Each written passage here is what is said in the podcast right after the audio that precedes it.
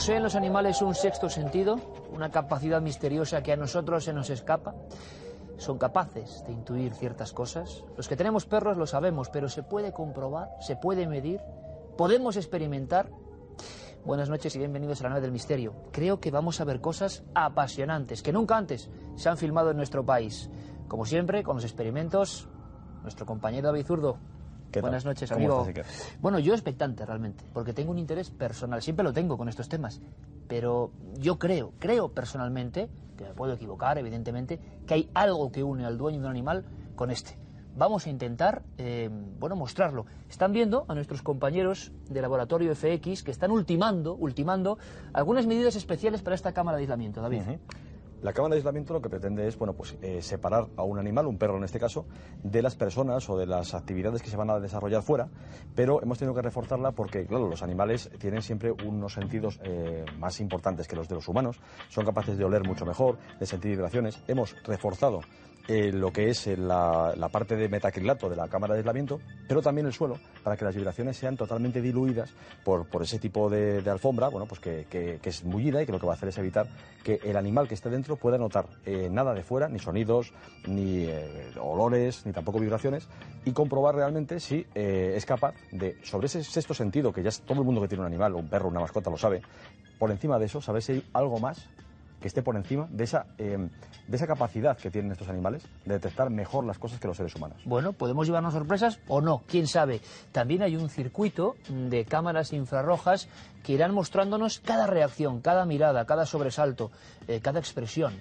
Y vamos a hacer varias pruebas, pero no vamos a contar más porque tienen que verlo.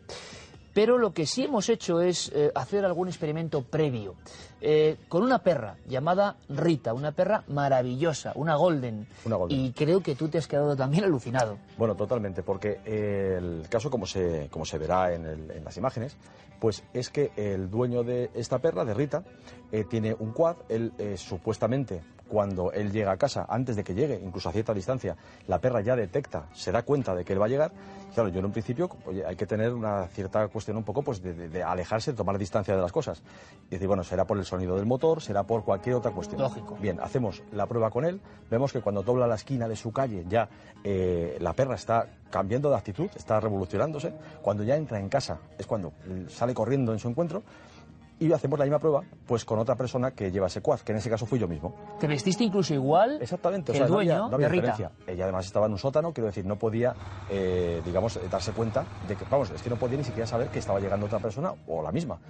Bueno, pues yo tuve que llamar al timbre de la casa para que la perra se moviera. Pero claro, llamar al timbre como se llama cualquier persona, es decir, no se dio cuenta ni por el sonido del motor, ni por vibraciones, por de ninguna forma pudo saber que yo no era su dueño y sin embargo conmigo no reaccionó no reaccionó. Rita seguía en su sueño letargo plácido hasta que David estaba llamando al portero automático. Sin embargo, con su dueño, además, luego, luego conoceremos a Rita y a su dueño, un vínculo muy especial. Había un sexto sentido, una alarma bueno, pueden pasar más cosas. Una cosa antes, David, creo que es muy importante. Tú bien sabes que habitualmente se hablan, se dicen noticias, se comentan sobre perros que han recorrido largas distancias, que han superado todo tipo de pruebas.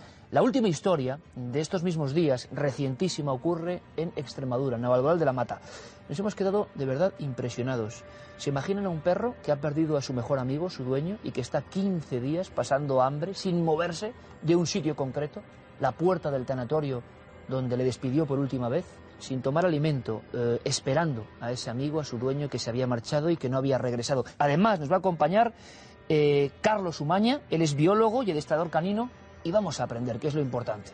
Ahora mismo nos vamos a Navalmoral. ¿Qué ha pasado con ese último perro que ha demostrado tener un sexto sentido?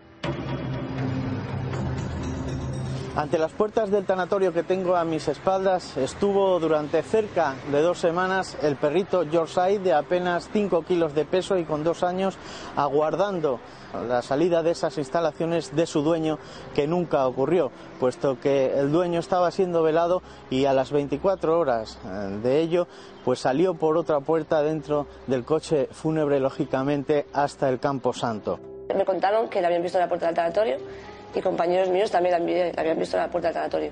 estuvimos más o menos cuidándole un poco hasta que ya nos dio tanta pena que decidimos llevarlo al veterinario porque nos enteramos que hay una mujer que, que recoge animales y que pues, para cuidar y buscar un hogar. Yo creo que sí es un comportamiento relativamente normal. Yo pienso que puede ser por dos motivos. Un motivo es que, bueno, los perros tienen unos vínculos muy fuertes y duraderos con las personas, incluso son muy dependientes de las personas con las que han convivido. Entonces el animal vio o olió que su dueño entró en ese recinto y seguramente no le vio salir al salir por otra puerta y el perro es un animal muy fiel y estaba esperando que saliese su dueño. Tú abandonas un perro durante cuatro horas y mm, no sabes si son cuatro horas o si las has abandonado para siempre. No tienen la misma, la misma media del tiempo que nosotros.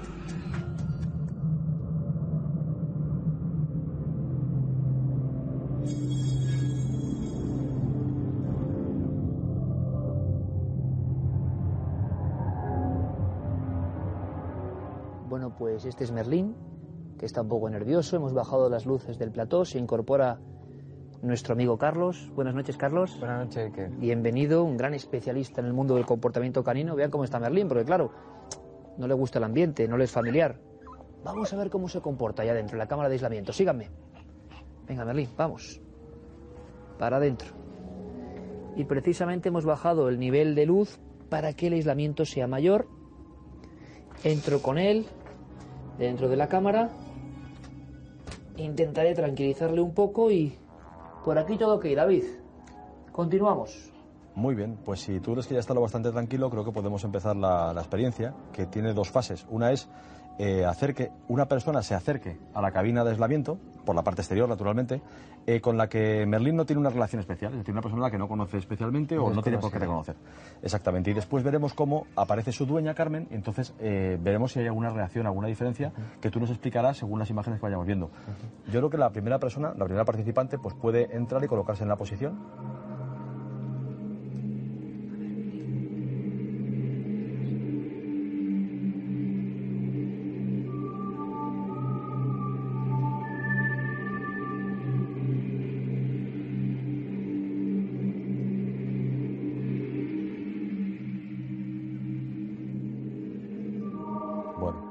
A ver si hay algún cambio en el momento en el que eh, alteramos la posición inicial por la posición lateral.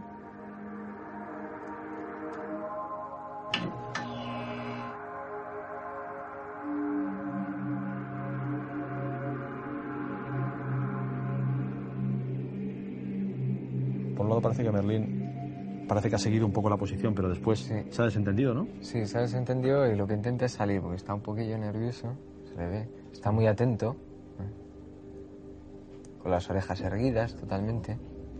que no esté nada tranquilo. Bueno, vamos a intentar cambiar la posición una vez más. Aunque mucho me temo que él está más atento a escapar de ahí, de esa posición que, no le, que le incomoda, ¿no? Más que...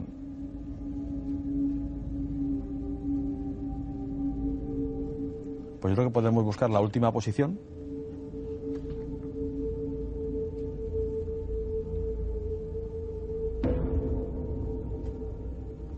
Me parece que está más quieto, ¿no? Más, más atento a lo que está sucediendo fuera o no lo ves así. Sí, lo veo que claramente está muy atento, está investigando quién podría ser, ¿vale? pero no noto una, una reacción típica de cuando eh, relacionan a su dueño, la presencia de su dueño. Ajá. O sea, simplemente detecta algo. Algo, Sí. algo hay, pero no, Sí. no es nada especial, vamos Sí, a decir, ¿no? Para él. Muy bien, pues entonces yo creo que terminamos esta primera parte y ahora, eh, al entrar su dueña, veremos si algo cambia, que es lo que se sí. espera, ¿no?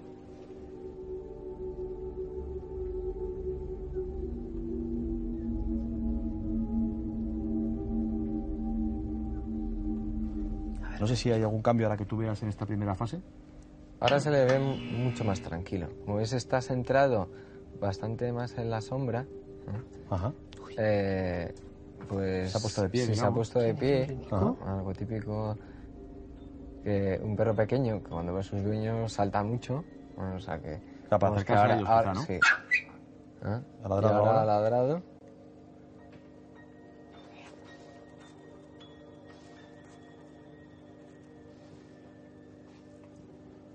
Ahora, como veis, el comportamiento está es- mucho más decidido y a la vez está más tranquilo quiere salir de allí pero está. Claro, pero no como antes, tranquilo. quizá, ¿no? Que, estaba, que Sí. parecía que estaba como más agobiado, ¿no? Más nervioso. Hay una diferencia de comportamiento notable. Sí. Sí. Lo acabamos de comprobar aquí dentro. Y si queréis, fíjate, Sí, que yo creo que podemos dar por terminada esta primera fase del experimento porque ha quedado bastante claro que el comportamiento de Merlín pues, ha sido muy diferente en, en los dos casos distintos ¿no? que le hemos presentado. Perfecto. Bueno, ahí tenemos un primer dato. Eh, habrá que seguir experimentando. Antes de pasar al segundo amigo, eh, vamos a ver una historia que tú has grabado con un perro mucho más grande. Y lo vamos a tener aquí. Se llama Apolo y creo que nos vamos a sorprender. Continúa nuestro experimento.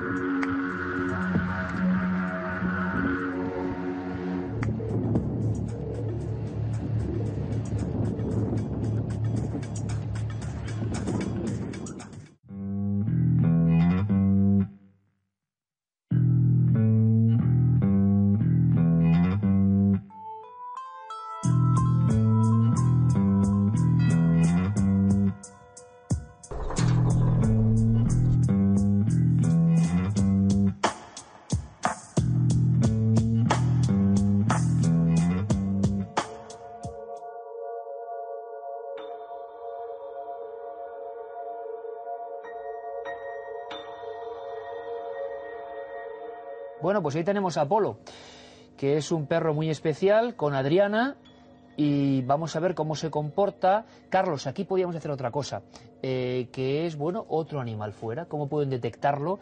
Podemos decir y re- volver a repetir que pueden ver algún tipo de sombra. El aislamiento eh, no es absoluto, pero eh, vamos a ver en este caso si detectan la presencia de otro animal. ¿Te parece? Un gato en este caso. en el este animal caso, perfecto. ¿no? para, para que un perro lo, lo detecte, que es un, un gato. Vamos a ver. Todos expectantes. David, si quieres mantenemos ahora el silencio a ver Pues qué ocurre. Aquí, aquí tenemos a Dulcinea, una gata muy joven, que está también un poco asustadilla de las cámaras y todo.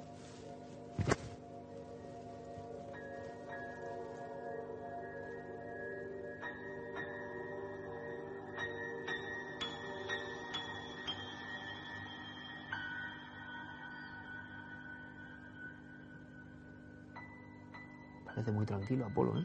Muy tranquilo, pero fíjate que estaba prácticamente tieso, Sí, sí, sí. mirando hacia adelante con las orejas también de punta, ¿no? Vamos a ver, Carlos, si podemos caminar, por ejemplo, con, con la gata y incluso dejándola en el suelo.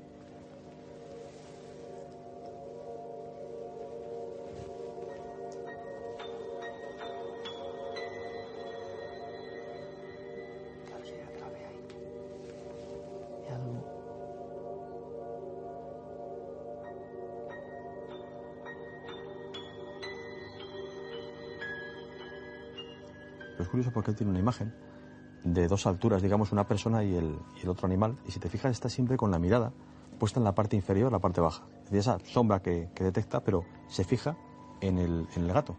Pues yo creo, Carlos, que ya tenemos prácticamente suficiente. También el comportamiento del gato es curioso, observando esta especie de construcción.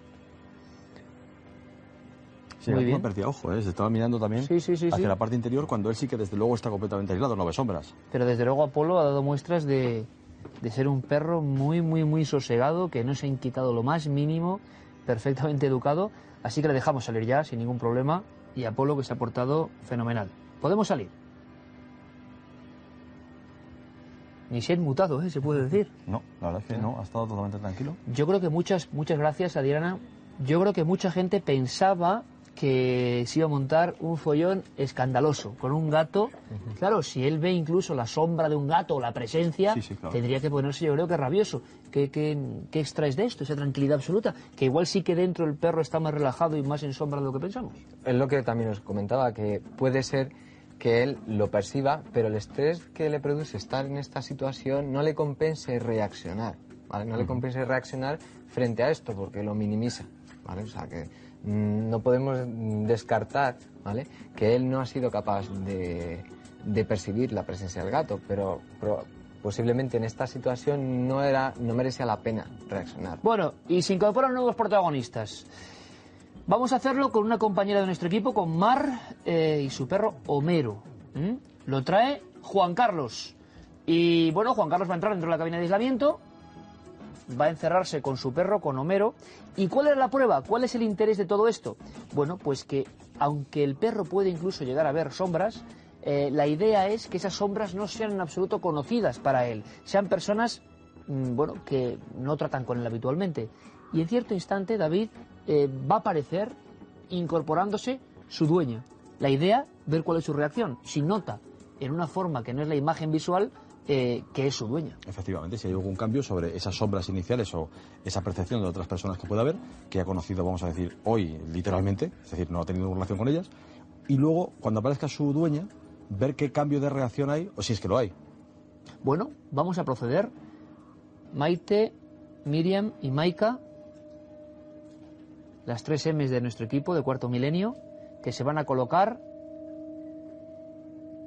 Repetimos que, bueno, hemos intentado que el piso no haga ningún tipo de ruido. Y vamos a ver Homero. Ahí le ven. Un ejemplar precioso. Qué estampa tienen los perros con el infrarrojo. Es tremendo, ¿eh? Los ojos parece que escrutan más allá. Y vamos a ver si es verdad que, que notan algo.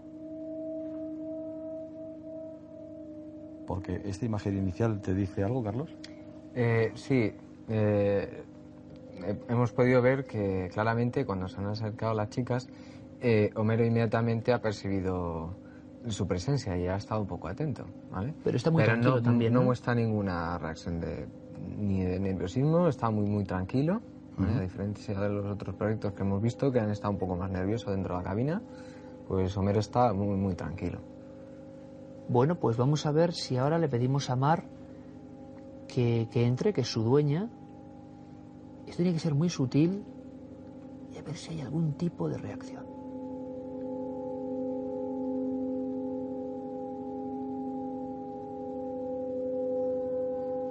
Bueno, de momento lo está mirando en esa diagonal, Sí, sí, sí. hacia donde está Mar. Justamente está donde claro. está Mar.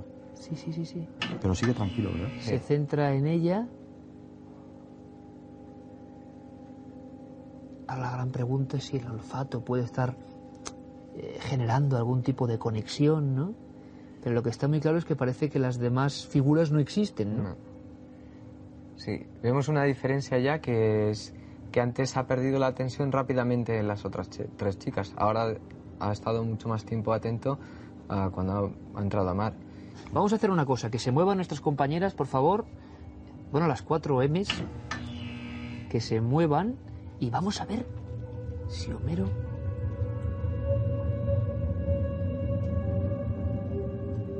Pues totalmente, vamos en este caso, fíjate. Esto ha sido instantáneo. Antes ha quedado un poco desorientado, quizá, ¿no? Ha empezado a mirar como para todas partes, explorando su, su nueva ubicación. Curioso, está mirando y está dándole con la pata, está Sí, mirando está justo donde está su dueña. Sí. ¿Hay alguna reacción? Juan Carlos, ¿puedes confirmarnos con un gesto si es si está ok, que es el lado de... Ajá. Bueno, pues... Esto... Si nos sorprende, vean el gesto que hace. Con la pata. Se siente incluso, pero mirando a ese lado. Vean, vean, Y da vean, con la vean. pata. Intenta salir, ¿no? ¿Qué Intenta quiere que decir dar con la ¿no? pata? Eh, dar con la pata tiene va- varios significados, depende un poco del contexto, ¿vale? Eh, mm, este conte- esto puede ser desde intentar abrir, ¿vale? Mm, El paso, ¿vale? Que sería lo más obvio, ¿vale? Y luego también tiene un significado para los perros de, de buscar contacto y, y también se le llama señal de apaciguamiento, ¿ah? que buscan para tranquilizarse ellos mismos o tranquilizar la situación. Gracias a las cuatro y, y vamos a dejar que Homero, que desde luego, fíjate, hasta en la despedida, él nota, claro, eh, tienen que llegar, ¿no? Los sonidos, evidentemente, a pesar de...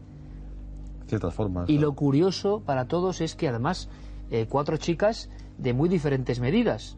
Eh, y él se ha quedado, que podía, ¿no? Pensar que, que, bueno, pues se ha quedado con su dueña. Gracias, Juan Carlos.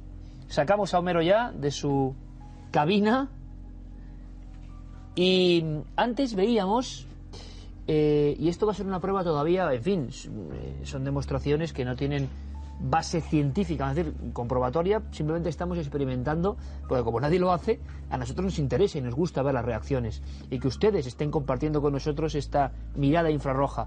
Eh, el siguiente experimento es de otra persona, muy vinculada, además lo van a entender enseguida, eh, con otro perro. Está lleno de perros el plato hoy. Eh, una perra que tú has grabado, que era Rita, que nos ha dejado maravillados con su comportamiento y tenemos su dueño también. Sí que necesitamos de nuevo la ayuda de Juan Carlos para tener a Rita dentro del cubículo y, y enseguida va a venir el, el dueño de este ejemplar. Rita. Hola, Rita. Bueno, ya teníamos antes como protagonista indiscutible ¿eh? de, de ese vídeo que hemos visto. Pertenece a Leal Khan. Otro ejemplar bien bonito, eso está claro. Vamos a ver si. Bueno, se comportan perfectamente, me sorprende. Al final es Merlín, ¿eh? el mío, el que más nervioso se ha puesto. Sí, además nervioso estaba, porque esta perra, desde luego, de verdad es fantástica. O sea, es que, eh, vamos, hacer amiga de todo el mundo en un minuto. Y nos presentas ahora al dueño de Sí, a Jesús. Jesús. Que, bueno, vamos a hacer que se coloque justamente. en Buenas la noches, Jesús. Muchas gracias por estar aquí. Una relación muy especial. Muy estrecha. ¿eh? Y un equipo auténtico.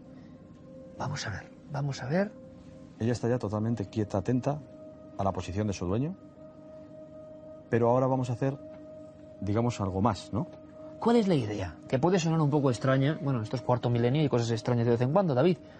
Pero siempre hemos pensado eh, que ese, ese vínculo evidente, Jesús eh, pues podría comentarlo, ¿no? Y lo hemos visto en la grabación. Ese vínculo evidente a veces puede intensificarse cuando, por ejemplo, el dueño, su amigo, pasa por un momento. Por un momento un tanto, digamos, fuera de lo común, fuera de lo habitual. Bueno, pues vamos a proceder a, a ese momento fuera de lo habitual. David. Muy bien. Ahí vemos a Rita muy tranquila, siempre mirando al frente, posición de su dueño. Pero ahora va a ocurrir algo. Vemos a nuestro compañero Julio.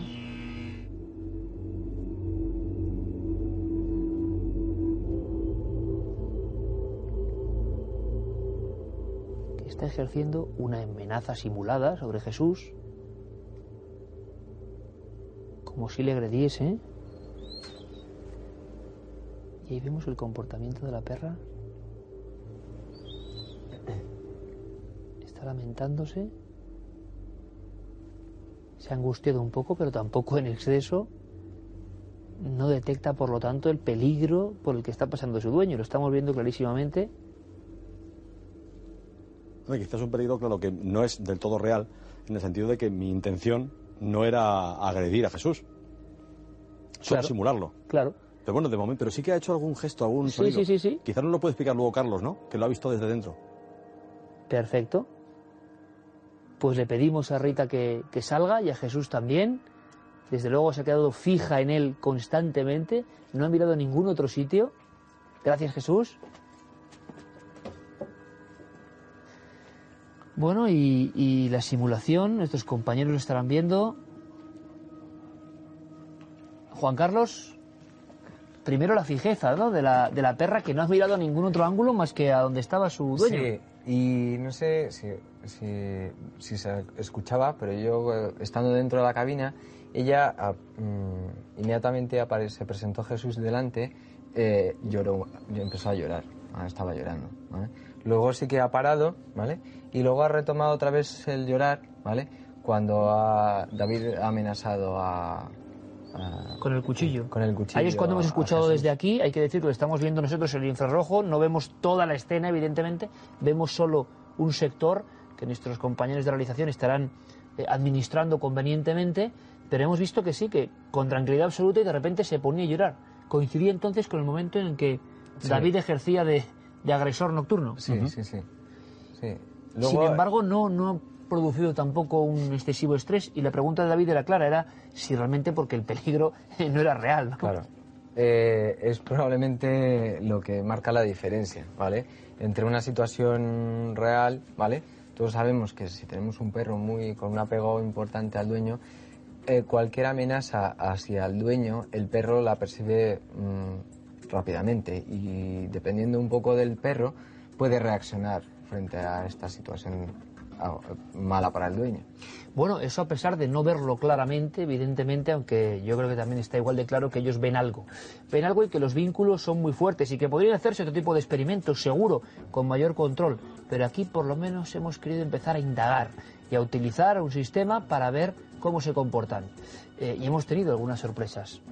Juan Carlos, de verdad, un auténtico placer.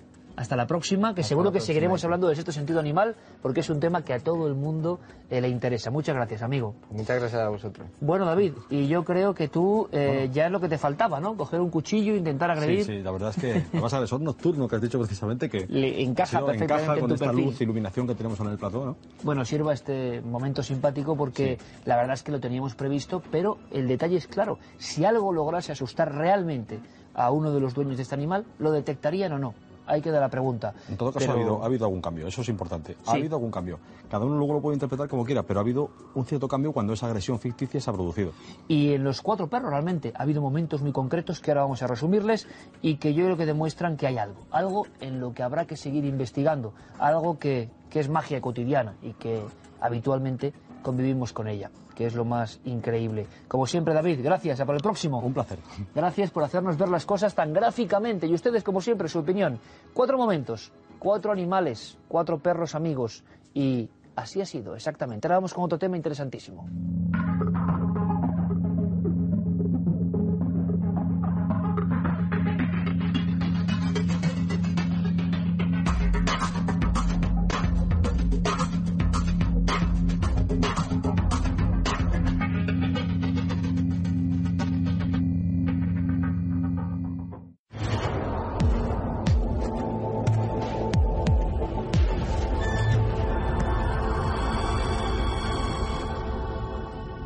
Viene a continuación es un ejemplo clave y demostrativo de cómo las sombras pueden jugar malas pasadas. ¿A las sombras de qué? La enviaba Carmen Marín, obtenida en el pueblo pacense, Badajoz, de Nogales. Aquí tenemos la fotografía de mi tocaya que nos enviaba esta imagen por una simple razón. Hay que fijarse un poquito porque al principio parece ser normal y corriente, ¿verdad? Tal vez un poco movida, un poco desenfocada. Pero la curiosidad la vemos y voy a enfocarlo si nos centramos en la parte de abajo. Ahí la tenemos, justamente en las sombras. Voy a hacer un zoom dentro de estas imágenes A para ver, que se vea perfectamente. Tenemos una sombra, ¿verdad? Y tenemos otra sombra. Aquí tal vez se vea mejor. Hay una en el suelo y hay otra que va como más vertical, ¿verdad? Ahí estarían. Una, por supuesto, pertenece a nuestra televidente, la que vemos que sigue la línea desde la luz que le da por detrás. Pero la otra, ¿a quién podía pertenecer? Vamos a verla de nuevo en el suelo. Ahí Ajá. están. Claro, esta pertenecería a nuestra televidente, pero ¿y esta que está como más en vertical? ¿A quién puede pertenecer? O sea, parece un niño. Parece un niño, pero ¿dónde está el niño? Para que haga esa sombra. Ese niño no existe. No, no, eso es una ahí no hay ahí, absolutamente no es nadie. Esto es una sombra. Pero Ahí no hay ningún niño, solamente estaba ella. Y ella proyecta nada más que una sombra. La solución no la hemos encontrado por ninguna parte. Sería una de esas fotografías que tenemos que dejar. A ver, ponla otra vez, ponla otra vez, porque me ha parecido curiosísimo. Se la- está viendo ahí en negativo. La versión original, vamos a llamarlo así. Ahí está la versión original, más amplia. Ella no vio nada. Ella no ve absolutamente nada. Ella además le hacen la fotografía desde atrás, vemos como la luz incide desde Sí, sí, aquí, sí, sí, proyecta la sombra, pero ¿y esta que se levanta? ¿A quién pertenece? es lo que no hemos podido. cero. Explicación ninguna. Por el momento vamos a seguir Vaya investigando. En fin, retoque. No. Bueno, pues ahora nos vamos a La Palma, en las Islas Canarias. Johnny Alfonso la obtiene en la localidad de Mazo. Y atención, porque yo en un principio al observarla pensé que era algo en el cielo, pero no, no es en el mar. Es una especie de extraño círculo en el mar que le llama tanto la atención que saca su cámara y fotografía. Aquí pedimos, eh, de verdad, mm, todo tipo de ayuda, científica, militar, eh, de visión por satélite, yo qué sé, cualquier tipo de ayuda para saber qué es eso. Fíjense en estos extraños círculos que vemos reflejados en el agua. ¿Realmente son círculos concéntricos, Iker? Dice que los vio en varias ocasiones. La verdad es que hemos estado todo, buscando todo tipo de explicaciones. Ahí tenemos con distintas luminosidades que hemos aplicado los filtros para hacer los análisis pertinentes. Se ve, espiral, ¿verdad? Una gran espiral como si fuera un tornado, Sí, sí, sí, pero iniciándose. en el mar y hacia adentro. ¿Eso es de verdad un fenómeno natural? ¿Puede producirse en algún caso? Mira, ahí ¿Es el tenemos inicio de algún tipo otra de toma. tifón, por ejemplo? Pues no lo sabemos. Si pueden ayudarnos, por favor, escriban, escríbanos a las vías de contacto que están saliendo ahora mismo aquí abajo en la pantalla porque necesitamos su ayuda. En La Palma, eh, concretamente en Mazo, 25 de enero de este mismo año. ¿Alguien más ha visto esto? ¿Nos puede dar una explicación? Para lo que pueda haber explicación, o no, quién sabe, pero una de las historias más aterradoras que hemos conocido y que se ha propagado por la red y que parece que tiene algo de verdad. Mm, ¿Cómo presentar esto? Yo creo con los sonidos directamente. Se cuenta que quizá hacia los años 80, principios, un equipo de expedicionarios soviéticos, penetrando en lo más hondo de la Tierra, se encontraron con unos sonidos que no esperaban. Para muchos estos son los sonidos del infierno. Estén atentos, por favor.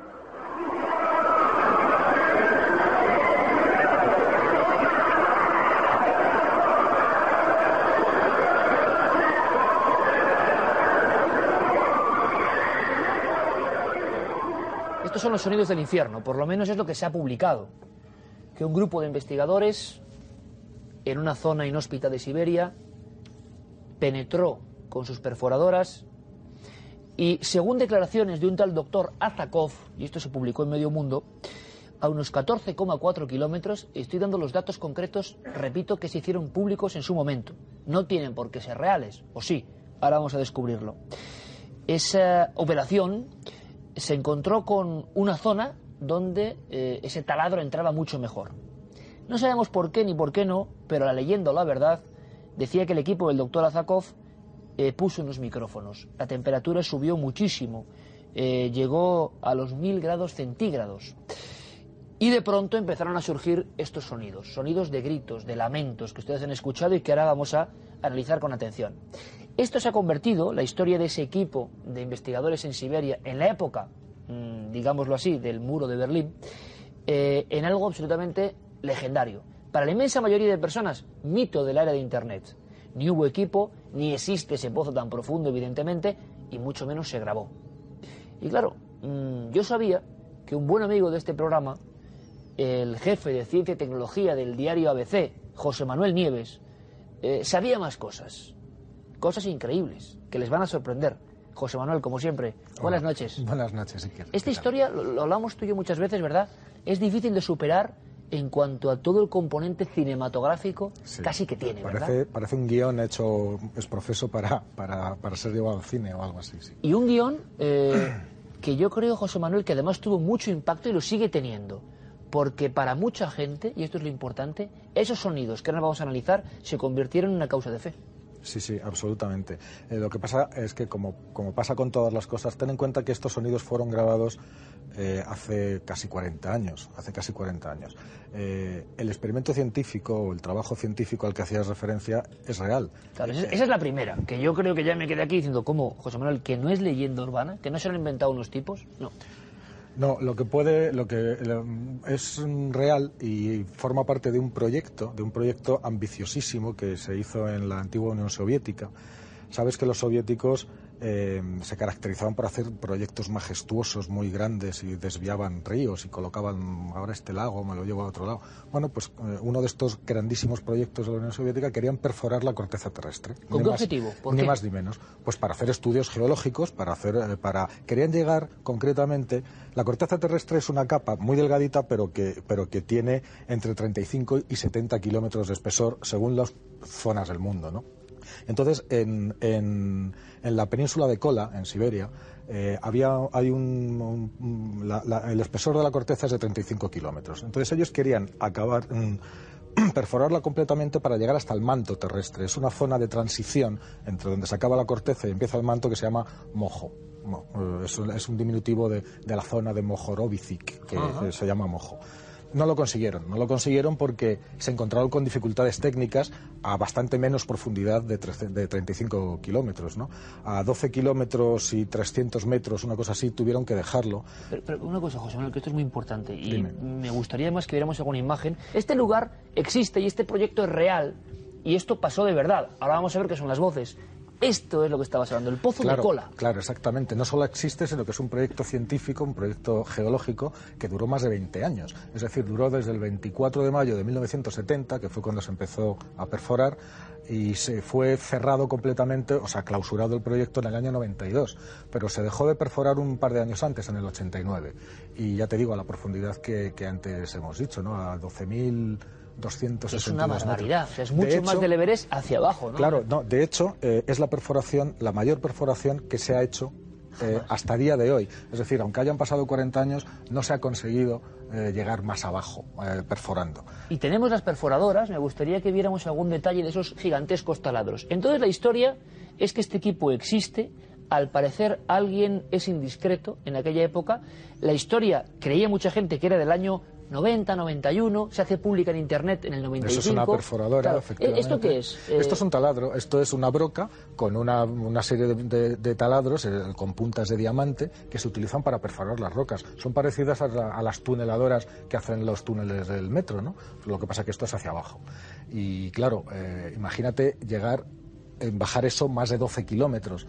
Eh, perforando continuamente. ¿no? Vale, y nos cuenta la gente de la leyenda, la información que creíamos completamente apócrifa y que es real, que llega un momento, llega una, distancia de perforación donde encuentran un gran calor. Y entonces deciden cómo grabar. Aquí hay muchas dudas.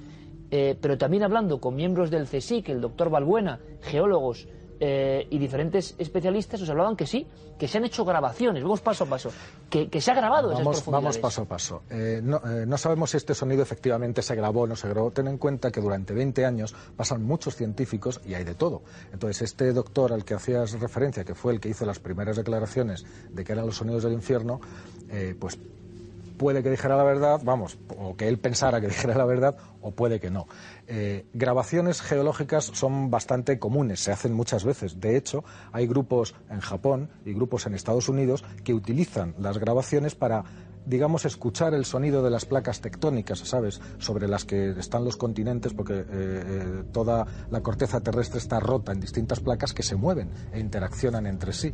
Es decir, se, chocan, se rozan, y se, se superponen. Claro. Entonces, esos sonidos es los, eh, lo que están intentando es ser capaces, a partir del sonido, de predecir los terremotos. Luego está el tema de por qué se pararon las excavaciones, las perforaciones. Entonces, hay dos versiones. La versión científica y técnica, que es la que yo puedo aportar. Eh, eh, la cuestión es que se encontraron con casi el doble de la temperatura que ellos pensaban encontrarse a esas profundidades y los instrumentos sencillamente no aguantaban. Entonces hubo, un momento que intentaron lo que pudieron eh, y tuvieron que suspender porque no les aguantaban los instrumentos, tuvieron que parar y pararon a esa profundidad.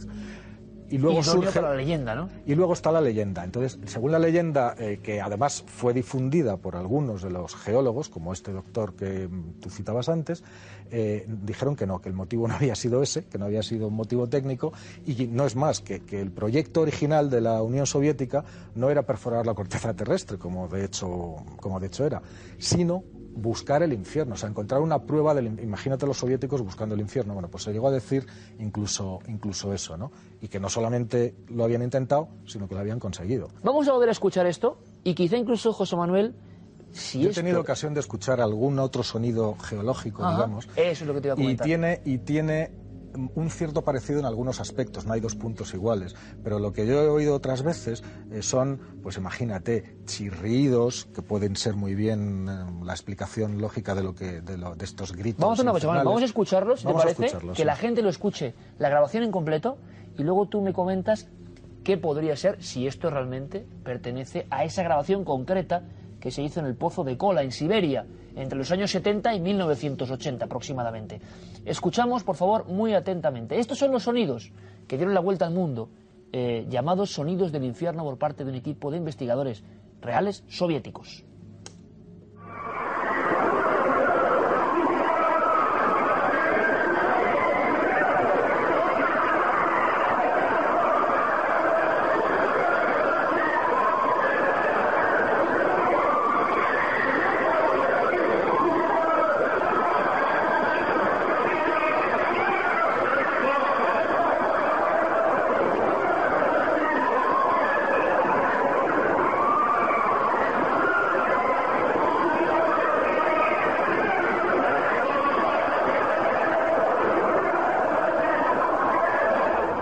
Yo creo que hay una cosa que está clara. Tú y yo que somos periodistas, tú periodista científico eh, y siempre riguroso y desde hace muchísimos años, esto puede ser lo que sea, pero desde luego que impresionar impresiona y que está hecho, o bien porque fue real, o quien lo hizo intentando generar leyenda, sabía tocar la fibra sensible más profunda, está claro, ¿eh? Ten en cuenta que después estos sonidos han sido utilizados mm, con, por, por, pues por, por sectas, por congregaciones, por, por mm, fundamentalistas de distintas religiones como una prueba científica, lo digo entre comillas, eh, de que el infierno existe. Y mucha gente lo creía. O sea, Y sí. tenían algo los sonidos para... Eran como tan reales que... Sí, lo digo porque ahí también hay un factor importante de distorsión de, de esto, ¿no? de, sobre el origen. No sabemos exactamente este doctor eh, quién era, ni en qué pensaba, ni qué es lo que creía. ¿no? Eh, la cuestión, José Manuel, es ¿a qué se puede parecer esto? Eh, es- clarísimamente escuchamos gritos, alaridos, lamentos. Y una cosa muy curiosa, si uno quiere hacer una broma burda, lo hace y punto, como hablamos muchas veces con las psicofonías. Esto tiene una pátina de algo que desde luego, si quiere asustar, da el efecto. Porque es muy real, muy raro. Tampoco es exagerado, es... Y claro, eh, cuando se empezó a difundir en algunas emisoras de países del, del orbe soviético, pero que había más libertad, eh, causaron un impacto Y en de Estados. Unidos. En Estados Y- y Unidos en es donde llega el en momento álgido, ¿no? Claro, claro. En Estados Unidos, donde es cogido directamente por todos los, por muchos grupos evangelistas y por, por, por grupos creacionistas. Es decir, eh, esto es como miel sobre hojuelas, ¿no? Para, para El infierno estas físico, personas. El no como decía Juan Pablo II de un lugar del alma, ¿no? y grabado, y grabado por científicos serios, ¿no? Entonces, pues um, imagínate lo que da de sí eso. Claro, y ahora llega la gran incógnita, ¿no? La gente, muchos están diciendo, bueno, ¿y qué es? No sabemos qué es. Eh, sabemos que el lugar existe, que los equipos grabaron, que el pozo de cola es una realidad, que se eh, acabaron las obras abruptamente. Eso ya es mucho más de lo que pensábamos, que era una leyenda inventada en Internet. Ahora, ¿se puede parecer algo? Pues mm, escuchado lo que hemos escuchado, se parece a un montón de gritos, efectivamente. Pero mm, imagínate, imagínate a esas profundidades, las, a esas profundidades las rocas, eh, que además así está en el proyecto científico, eh, tenemos rocas de 2.700 millones de años de antigüedad, que es una barbaridad. Y mm, eh, el subsuelo de la Tierra no es un lugar quieto, ya te digo, es un lugar que como está con las placas están en continuo movimiento. Entonces, ¿qué tipo de sonidos pueden hacer kilómetros o miles de kilómetros de rocas friccionando entre sí o, ¿Y qué eco puede producir sí? eso a través de un pozo, Pues, no? a través de exactamente a través de un pozo de 12 kilómetros qué tipo de emanaciones de gases qué tipo de, de lavas fluyendo puede haber pues mm, podría ser más mm, bastante más parecido a esto que, que gritos que también se parece no vamos a mm, darle un giro y a saber que los sonidos, y por cierto, además, hay una noticia de última hora que trae José Manuel que tiene que ver con la NASA y sonidos del espacio, que luego me cuentas. Eh, sonidos grabados muy lejos de la Tierra y que son maravillosos y que les van a sorprender. Eh, ¿El sol suena, José Manuel? Por supuesto, y además mm, diremos que de estos sonidos que vienen ahora no cabe la menor duda. Es decir, no hay ningún, ninguna leyenda, bastante espectaculares son mm, ya de por sí, eh, simplemente escuchándolos, pero son todos auténticos, son todos grabados por sondas eh, espaciales que desde hace décadas están recorriendo el sistema solar de punta a punta y de realidades incluso bastante más lejanas, ¿no? Que, Empezamos por el Astro Rey, ¿te parece? como está por el sol. Sol. Eh, el sol puede sonar. Bueno, yo creo que hay que quedarse en silencio. Haremos pequeños fragmentos y luego vamos comentando, por ejemplo, cómo se obtienen estos sonidos. Realmente tienen que ser computados después. Pero por favor, en televisión, aquí en 4, en cuarto milenio, escuchen al sol. Escuchen al sol.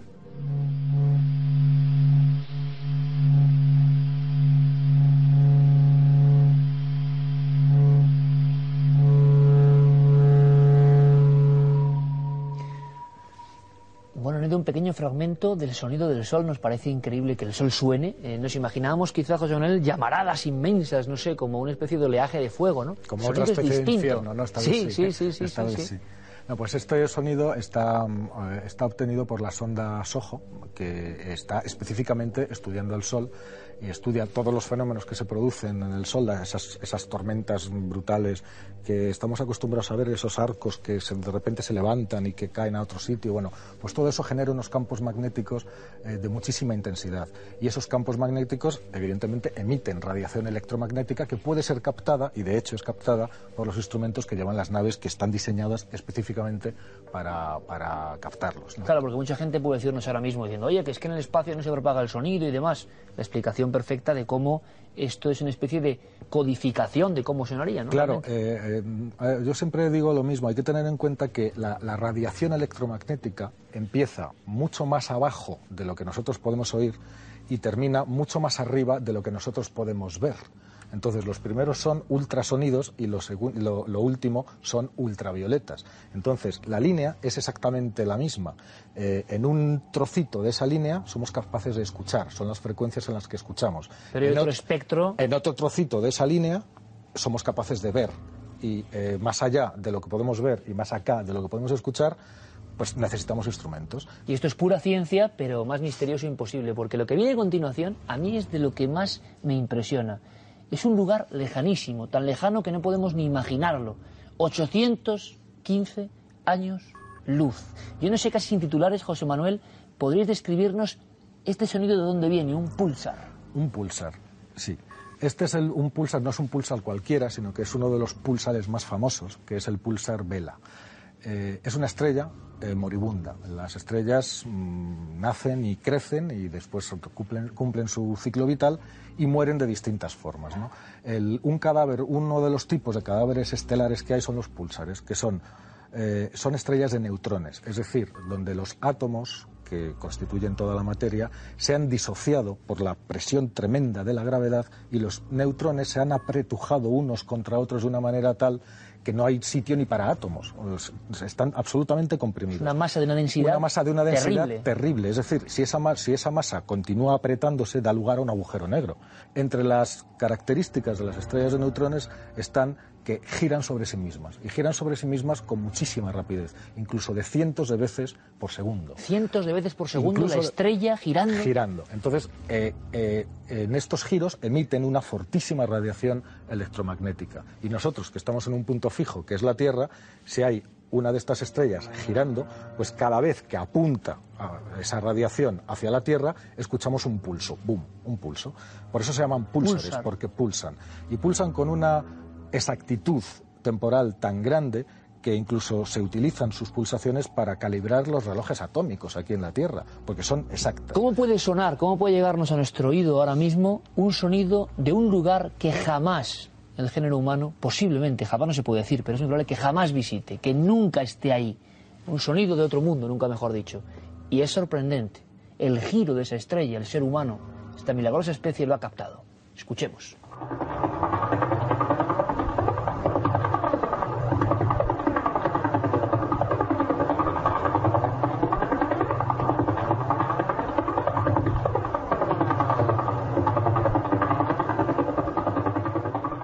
Espectacular es poco, es que es un sonido que nos parece tan humano, de un maquinario, de una hélice, Tú y piensas es que una es toda- estrella toda una estrella girando sobre sí misma. Cada golpecito es un giro sobre sí misma.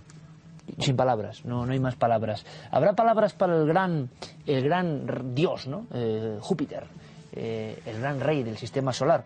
Claro, hace 30 años, José Manuel, eh, hace 30 años, una de esas naves, uno de esos intentos románticos del hombre, ¿no? Que seguirán viajando, ¿no? Ahora siguen, mismo. siguen viajando, son las Voyager que te refieres, la V1 y la V2 que fueron lanzadas a principios de los 70 y que ahora mismo están ya en las fronteras exteriores del sistema solar, es decir, siguen transmitiendo datos y siguen, y y fíjate, desde los años 70 llevan 40 años de viaje y en 40 años apenas, apenas se han conseguido salir de nuestro sistema planetario. Llegar a la siguiente manzana del cosmos, ¿no? Bueno, ni siquiera eso, llegar a, la, a la siguiente puerta del- de la misma escalera, ¿no? Eh, sonidos de ese planeta gigantesco. Esto fue en el 79. 79. Vamos a escucharlo.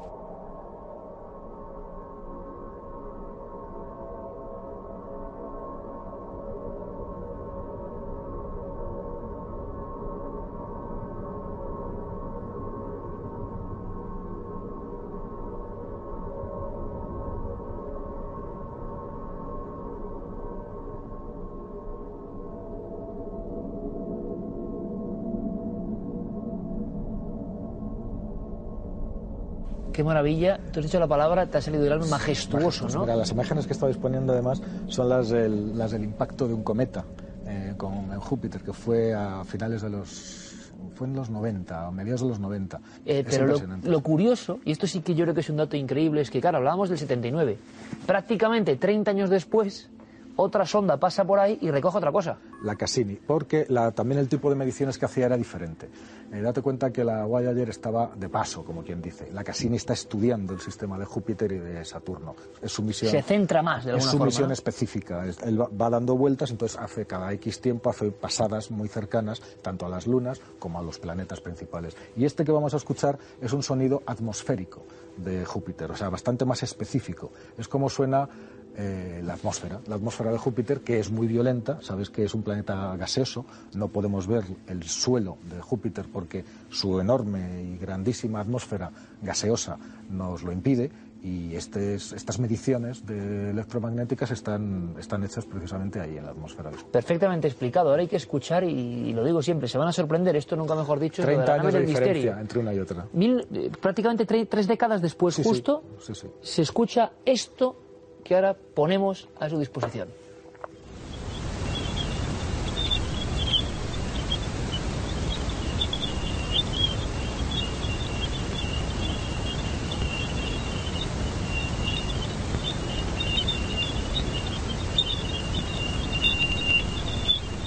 Pues lo cierto es que es impresionante, son sonidos de mundos lejanos, donde el hombre ni siquiera ha soñado, ¿no? Poner alguna vez su pie en forma de colonización, pero ahí suena, bueno, Carl Sagan, el gran Carl Sagan diría algo así como los lejanos pájaros cósmicos de Júpiter, por lo menos, Sí. o grillos. O grillos, sí, puede, puede parecer, es verdad, es verdad. ¿Verdad? Es un sonido que dices, parece un sonido animal de repente. Sí, eh, son chirridos, eh, claro, los, los vientos, porque también hay vientos, hay tormentas eh, gigantescas. Bueno, es- esa especie de, de gigantesco ojo que vemos siempre que nos enseñan fotos de Júpiter, es un gran huracán, ¿no? Sí, que por cierto leí el otro día que se está haciendo más pequeño. En esta, en septiembre va a ser bastante más pequeña todavía que ahora.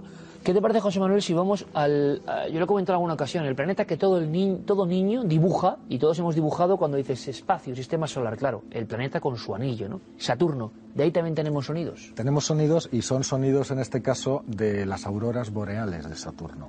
Eh, en Saturno, que es muchísimo más grande que la Tierra, pues también hay aurora- auroras boreales en las zonas polares, ¿no? Igual que aquí son estas, estas, estos dibujos de colores eh, que llenan el cielo y que son espectaculares. Son bastante más grandes y bastante más violentas que lo que hay en la Tierra, ¿no? Porque es un planeta muchísimo mayor y también, y también es gaseoso, ¿no?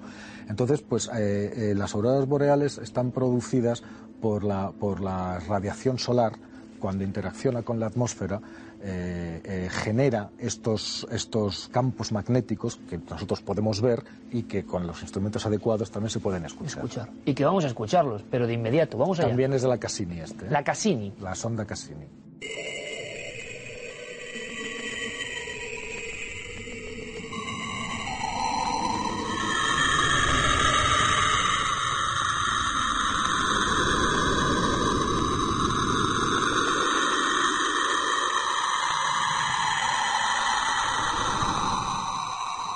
Pues este es el que más se parece, entre comillas, ¿eh? siempre, claro, a los sonidos del infierno. A mí me da la impresión de ser como un lamento, o como un rugido, o algo.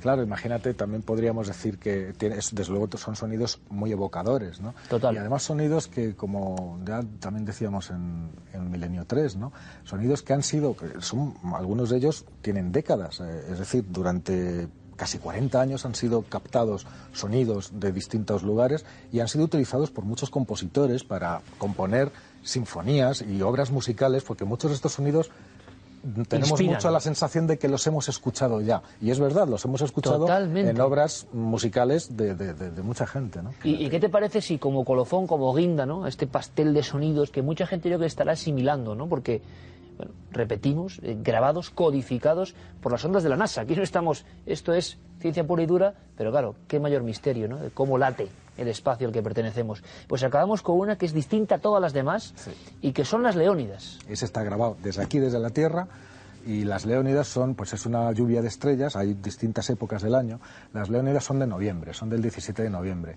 Eh, date cuenta, cada, cada 33 años pasa un cometa cerca de la Tierra que se llama el Tempel Tuttle, Y ese cometa, en su estela, que está llena de polvo y de gases y de pequeños fragmentos, pues deja la estela y se va. Pero la Tierra, en sus giros alrededor del Sol, pasa cada año, el 17 de noviembre, atraviesa esa estela. Entonces, muchas de esas partículas, eh, igual que sucede en agosto con, con, las lágrimas de San Lorenzo, por ejemplo, que pertenecen a otro cometa distinto, pero estas, que son las del 17 de noviembre, eh, se llaman las Leónidas y atraviesa la cola de, esta, de, de este cometa y las partículas al entrar en la atmósfera provocan pues las estrellas fugaces que todo el mundo vemos eh, normalmente en verano, pero estas son de invierno y además producen unos sonidos muy característicos eh, al, al- al entrar en la atmósfera, ¿no? O sea, restos de la cola de un cometa eh, y mucha gente dice eso de pedir un deseo, ¿no? Bueno, pues pidan su deseo, pidan su deseo porque esto puede ser potenciado por el sonido una y mil veces. Eh, seguro que no se lo imaginan. Es un sonido peculiar, ¿eh? Algunos de estos sonidos prolongados pueden generar una buena sensación o todo lo contrario. Escuchen, estas son las leonidas.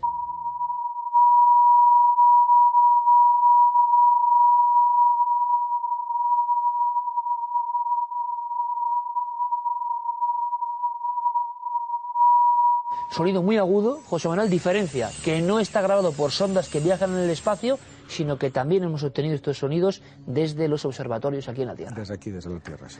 Pues yo creo que ha sido un repaso fabuloso, que a mucha gente incluso le hace un cóctel extraño, ¿no? Todo esto de los sonidos del espacio, pero es como, no sé, tú lo has dicho perfectamente, fíjate, a mí me ha ocurrido con otras, como cuando uno ve una figura de arte primitivo o de culturas ya desaparecidas, ocurre lo mismo con esto, no sabes qué, pero algo de esto te pertenece también, ¿no? Claro que sí.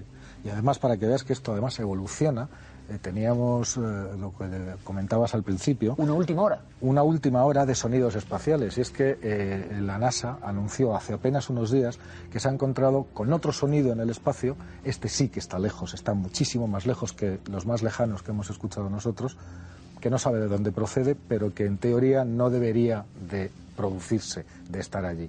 Lo- es posible que en los próximos meses o quizá en los, pros- en los próximos años se explique el origen, pero es un nuevo misterio más, un nuevo sonido misterioso y además muy grave y muy profundo eh, que no saben muy bien de dónde viene y que es un- una nueva interrogante a las muchas que tienen los científicos y que a partir de ahora intentarán contestar. ¿Y cuántas, cuántas hay?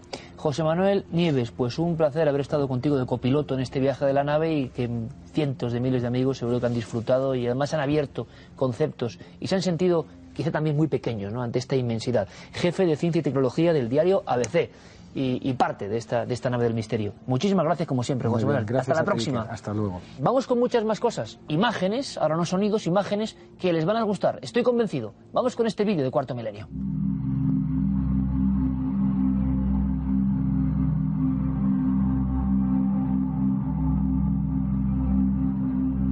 Este es un vídeo que nos enviaba Ana María Losa Grau, obtenido en Valencia, y les pedimos su ayuda para ver qué es lo que se ve realmente, qué naturaleza tiene esto, porque ellos se han llevado un susto, una sorpresa.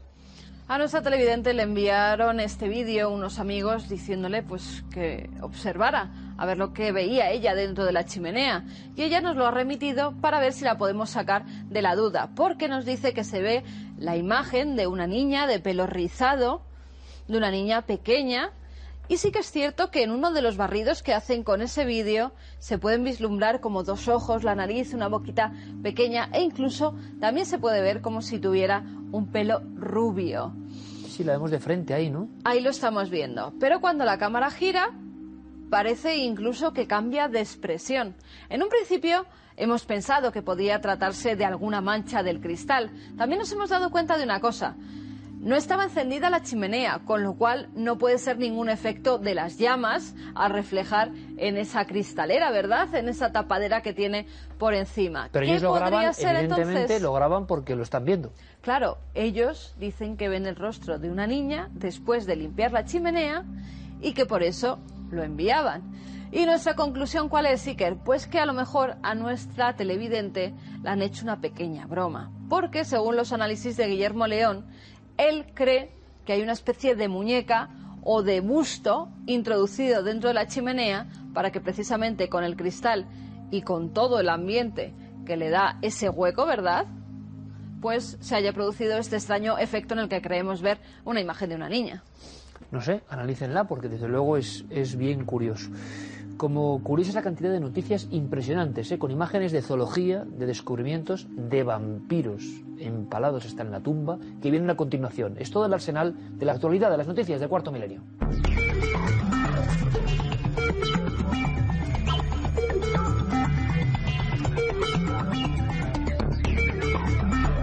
Primera noticia de impacto. Tragedia y exorcismo. Sí, exorcismo a una joven de 24 años que fallecía hace unos días en la ciudad de Mequinez, en el norte de Marruecos, tras haber sido sometida precisamente a ese ritual. Al parecer, la familia creía que a la chica se le había metido el demonio en el cuerpo y por ello llamaron al alfaquí o recitador coránico para que practicara las correspondientes oraciones. El oficiante realizó varios cortes y quemaduras en el cuerpo de esta chica y le arrancó gruesos mechones de pelo, ya que todos pensaban que en realidad quien sufría esta brutal agresión era el demonio. Un hermano de la víctima notificó a la policía lo que había ocurrido. Las fuerzas de seguridad se personaron en el lugar de los hechos y detuvieron al alfaquí y a ocho familiares más que intervinieron en el exorcismo. Ahora vamos con un animal que estaba a medio camino entre la realidad y casi casi los catálogos de criptozoología. El Fondo Mundial para la Naturaleza ha vuelto a obtener imágenes de un animal casi extinto, el rinoceronte de Java. Los especialistas colocaron 30 cámaras de vídeo para observar la vida de los animales en la selva y al visionar las grabaciones se sorprendieron al ver a los rinocerontes de Java, los más escasos de las cinco especies de estos animales. Se cree que tan solo quedan unos 60 ejemplares que pesan unos 2.300 kilos y que, como se puede ver en las imágenes, pueden ser agresivos, ya que se observa como uno de ellos expulsa a un jabalí de su charca y luego se refresca en ella. El resto de las imágenes, grabadas principalmente de noche con un sistema de infrarrojos, abarca las actividades cotidianas como comer, beber, andar o bañarse. El objetivo del estudio es conocer lo suficientemente a estos animales para trasladar varios ejemplares a otro emplazamiento y favorecer su repoblación. Y la arqueología que nos lleva muy muy lejos, unos 25 siglos antes del nacimiento de Jesús en la India. Un grupo de arqueólogos ha descubierto 73 tumbas de la cultura arapa cerca de Nueva Delhi. Se trata de uno de los mayores cementerios hallados hasta ahora de esa milenaria civilización en el sur de Asia. Los cuerpos que datan del año 2500 a.C. han sido hallados dentro de lo que sería la antigua ciudad arapa, que disponía de calles bien articuladas y sistemas de drenaje. Los investigadores desconocen todavía el origen de la cultura arapa y tampoco saben explicar cómo desapareció, aunque su declive parece haber tenido lugar en torno al año 2000 a.C. Los especialistas continuarán las excavaciones para determinar la composición de la población, las costumbres y saber si eran autóctonos o inmigrantes. Y terminamos con otra noticia que tiene que ver con toda una campaña. Eh, que Cuatro está llevando a cabo. Una campaña para concienciarles del cambio climático. Ya lo saben y lo han estado viendo en todos los informativos de esta cadena. Tenemos que hacer algo si no queremos acabar con nuestro planeta. Y las noticias son alarmantes. Las últimas dicen que un tercio de las especies de animales y plantas de nuestro planeta, de la Tierra, están en grave peligro. Tenemos que hacer algo para remediarlo y, por supuesto, contamos con su ayuda. Ese cambio climático que parece nocivo para nuestros amigos los animales. Increíble, algo hay que hacer, desde luego. Y nosotros estamos dispuestos a cualquier cosa, ustedes seguro que también. Por cierto, ahora en Mundo Insólito, una foto que me ha impresionado, un cráneo y una historia.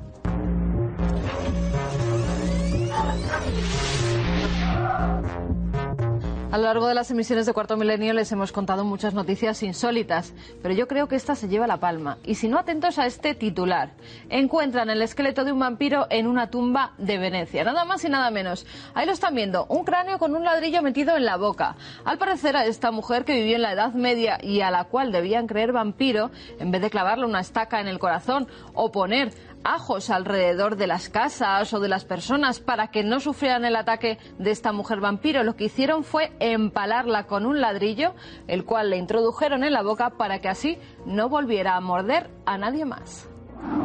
Y yo que ustedes a partir de ahora vigilaría muy bien a quien tengo a mi alrededor porque puede ser que lleve una cámara implantada en uno de sus ojos. Es lo que ha hecho Rolf Spence, un director de cine canadiense de 36 años que sufrió un accidente en la adolescencia y uno de sus ojos pues es una prótesis. Ahora ha decidido introducir una cámara en esa prótesis y grabar todo lo que va viendo, tanto las cosas buenas como las malas. Y hay mucha gente que está en contra debido a que la privacidad de uno se ve alterada por este cineasta curioso. Y fíjense en esta estampa, parece retocada con Photoshop, ¿verdad? Parece que le hemos cambiado el color a este delfín, pero no, no es así, es un delfín rosa, es el único que se conoce en el mundo. Al parecer es una extraña especie albina que tiene los ojos rojizos, que habita en el Golfo de México y del cual solo se han obtenido estas dos fotografías. Fue el capitán de un barco que suele pescar por la zona el que se quedó atónito ante estas imágenes. Cuatro delfines, solamente uno de ellos de color totalmente rosado. Y ya saben que mañana en todos los kioscos de España estará el octavo número de la colección de DVDs y libros de cuarto milenio. Un tema muy especial, para muchos casi olvidado, pero sigue habiendo historias y casos. Algunos, de verdad, yo creo que de los más repletos de pruebas, ¿se acuerdan del triángulo mortal de Torrejoncillo o de aquellos policías que desgraciadamente acabaron muy mal después de observar una luminaria en mitad de la escala en Gerona. En fin, mil historias que se recogen en esta nueva entrega. Mañana lunes en todos los kioscos. Libro DVD, nueva colección de cuarto milenio. Y ahora vamos con una historia de verdad que podría ir perfectamente en mundo insólito. Eh, es la hemeroteca, evidentemente, la que nos va a resolver las dudas. ¿Ha oído hablar del vampiro Valdemar?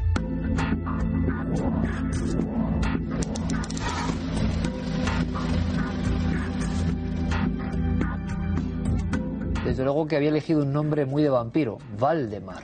Pero la historia es mucho más complicada y casi rocambolesca. 1966, mes de julio, pleno verano. Toda la prensa se hace eco de una historia que incluso encabezó algunas portadas como Toda Europa está pendiente del supuesto vampiro. Y sacaban a un hombre bronceado, de pelo rubio. ¿Por qué? Bueno, al parecer, en el trayecto que va de Múnich a Karlsruhe, habían aparecido varios cuerpos, cuatro en concreto de mujeres, algunas estranguladas, golpeadas, incluso dentro del río. Y parece ser que un futbolista Harman, alemán, que veraneaba en Benidorm, da la voz de arma, se va hasta Alemania para decir que ha estado viendo a un extraño vecino que correspondía perfectamente con lo que algunos testigos habían afirmado. Que una de esas víctimas, de esas muchachas en Alemania, profesora de inglés, se le vio montando en un coche potentísimo, rojo, elegantísimo, junto a un hombre de cabellera rubia, casi platino. Este futbolista inmediatamente hiló ambos hechos. Pensó que su vecino, apacible en Benidorm, era el asesino, el vampiro de la carretera. Y así empieza esta historia que efectivamente hace que la policía alemana se traslade a esa torre de Babel que ya por entonces era la costa de Benidorm. Interpol da la voz de alarma, emite la fotografía y por ello se conoce a este veraneante en un principio de Benidorm. Era muy conocido en la noche de esta ciudad porque a pesar de que en el mes de julio estaba llena hasta los topes de turistas y sobre todo de extranjeros, pues él se hacía rodear de bellas mujeres a las cuales paseaba en ese Mercedes de color rojo descapotable. Pero claro, tanta atención también hizo que mucha gente se fijara en él. Y se fijaron precisamente, Iker, por esas muertes. Cuando la Interpol llega, le dan caza enseguida, porque primero registran su coche y encuentran un arma, un arma que iba cargado con cinco balas. Eso ya les puso sobre la pista y además dio de nuevo la voz de alarma. Era seguro el vampiro de la carretera. Es detenido y en su casa de nuevo encuentran todo un arsenal de armas y también de cuchillos. Y entonces es cuando se le traslada de nuevo a Alemania para que declare. Bueno, eh, la expectación es total. El vampiro de pelo platino resulta ser Valdemar Egon Wolfhard. Este hombre, además con unos ademanes tremendos, yo creo que el bronceado se le quitó de inmediato cuando lo ingresaron en prisión. Prensa española en la puerta. ¿Era él? ¿No era él? ¿Por qué había matado cuatro muchachas? Se decía que había por lo menos ocho cadáveres que también pertenecían a sus manos. Es más, el rotativo del caso le sacaba, por ejemplo, en su flamante Mercedes diciendo ¿Es este el coche del terror? En fin, al final resulta, por increíble que parezca, que era un error, un error judicial. El bueno de Valdemar, a pesar de ser un juerguista empedernido y con más o menos malas amistades, no era el vampiro de la carretera de Múnich. ¿Qué ocurrió? Que de pronto toda esa popularidad le hizo que incluso, bueno, eh, llegase un trato con un representante. Y las últimas noticias, el último el revoloteo del vampiro por la prensa española llega a ser hasta gracioso porque hablaban Carmen de que ya iba a quedarse en España, iba a nacionalizarse y la última, que quería ser actor de cine y que ya le han propuesto varios papeles. Y entonces sí que estaría haciendo el papel de su vida, no el del vampiro de la carretera, ese terrible asesino que acabó con la vida de muchas mujeres después de violarlas, sino el de guaperas que veraneaba en Benidorm y se hacía rodear de bellas mujeres. Ese papel sí que le venía bien. Bueno, llega al punto, eh, lo hilarante de esta historia tan extraña, que le preguntaron, oye, ¿qué papel quieres hacer? Y respondió, el de James Bond. En fin, la extraña historia del vampiro Valdemar, que resultó no ser tal. Eh, bien vale poner una pequeña sonrisa ¿no? a estas alturas de la noche con una historia que empezaba en crímenes y acababa pues un poco mejor. Eh, pero lo que viene ahora es totalmente distinto. Se descubre este drama que yo estoy seguro que les va a impresionar cuando muere una pareja ya anciana en Galicia. La muerte de ambos hace que se descubra algo en un sótano, en un sótano muy oscuro, tengo aquí documentos en la propia hemeroteca, porque es la misma época. Titular, El hombre mono de Galicia. Vean ese rostro, por favor. Ese rostro que abre los ojos y la expresión ante el flash de los periodistas del caso que llegan hasta su guarida. Era ya un animal. Pero este caso además nos va a conectar con una realidad que ahora se sigue viviendo. ¿Qué se ocultaba detrás de esta foto? Detrás de esta mirada. Vamos a descubrirlo. Dicen los expertos que evolucionamos gracias a nuestra interacción con los demás. Pero ¿qué sucede cuando se nos priva de contacto humano? Cuando se nos aparta del mundo. Sometidos, sin libertad ni afecto. ¿En qué podemos llegar a convertirnos?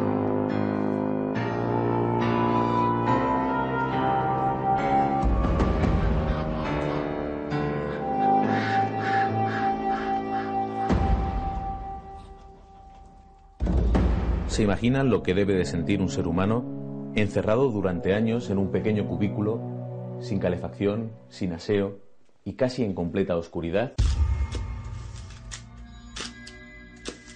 Se han dado varios casos en España, pero quizás el caso más sobrecogedor sea el que tuvo lugar en la aldea pontevedresa de Parada, donde un muchacho, sometido a un prolongado cautiverio por parte de sus padres, acabó convirtiéndose en algo parecido a un animal.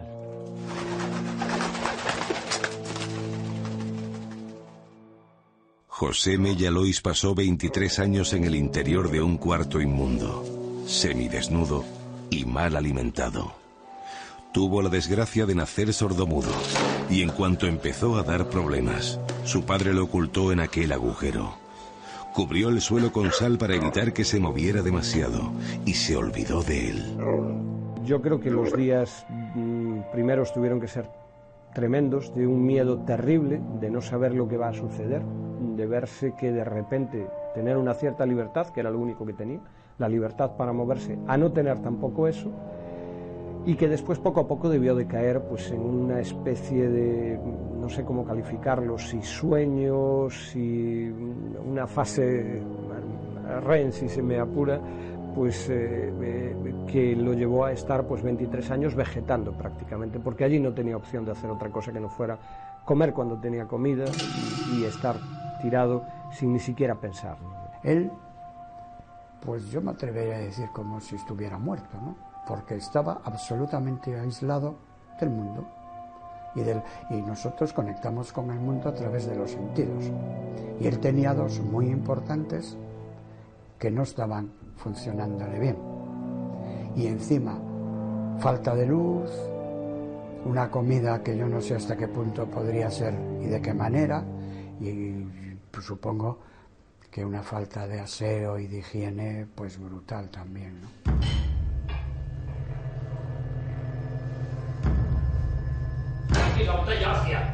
El padre de José Manuel Mella era un hombre violento que tenía a la aldea aterrorizada. Para él, su hijo no era más que una carga. Con frecuencia pagaba el mal humor con su mujer, especialmente cuando el muchacho lloraba en su improvisada cárcel. No le preocupaba su estado, solo quería que se callara.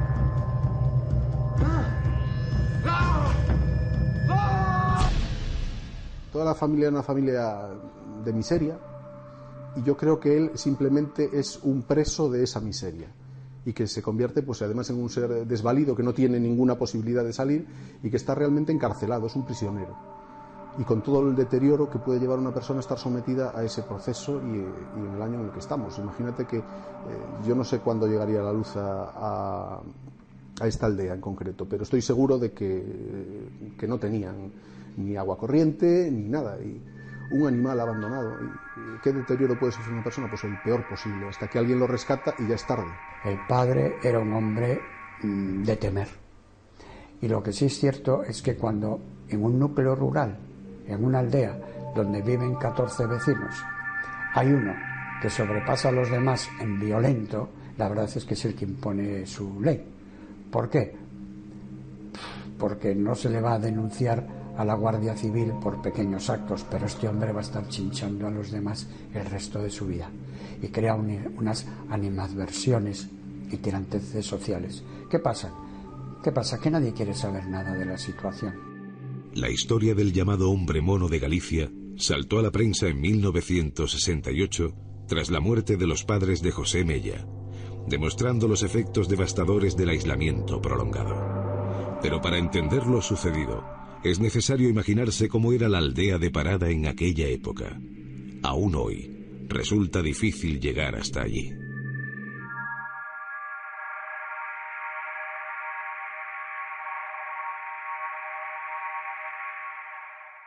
¿Qué tal? Mire, esta, aldea es parada, ¿verdad? Sí, mire, es que soy periodista, estamos haciendo un reportaje de aquí de una cosa que sucedió aquí en los años 60. No sé si usted recuerda. Mire, es este reportaje de un chico que tuvieron encerrado una familia. Sí. Eh, ¿Usted lo recuerda eso? ¿Lo, Sí, como no, perfecto todo. ¿Lo conoció usted aquello? É vecino propio de casa. Divina Bernárdez nos enseña la aldea y nos cuenta que los vecinos sabían lo que sucedía, pero poco pudieron hacer para aliviar su pena. Eran otros tiempos. El padre era un borrachudas. Tomaba unas borracheras de caña criminales y lo encerraron en una habitación a oscuras. Y el chico, como se quería soltar, al verse encerrado, le hacía trastadas. Y el padre dice que le echó sal para que él pisara en la sal y luego se, se lastimara y no hiciera las trastadas. Pero el pobre se puso inútil, inútil totalmente, pero inútil que no podía caminar nada, nada. Fue pasando años y años, pero no fue a pocos años, fue a varias cantidad de años, ¿no? Y entonces se puso el padre mal, era muy mayor. Ya no trabajaban, los padres ya no trabajaban las, las fincas. Nosotros le dimos dos o tres años la leche para cuidarlos. Le hacíamos nosotros y los vecinos de aquí de cerca. Todo lo que se podía, se le daba un poquito de carne, se le- bueno, lo que se podía se le daba para, para comer. Pero el padre le pegaba a la madre, maltrataba al muchacho a lo máximo. Y luego los vecinos nos juntábamos y esperábamos que él marchara a comprar el aguardiente para darle de comer a los dos. Esta es la casa en la que se fue deteriorando hasta quedar reducido a la mínima expresión.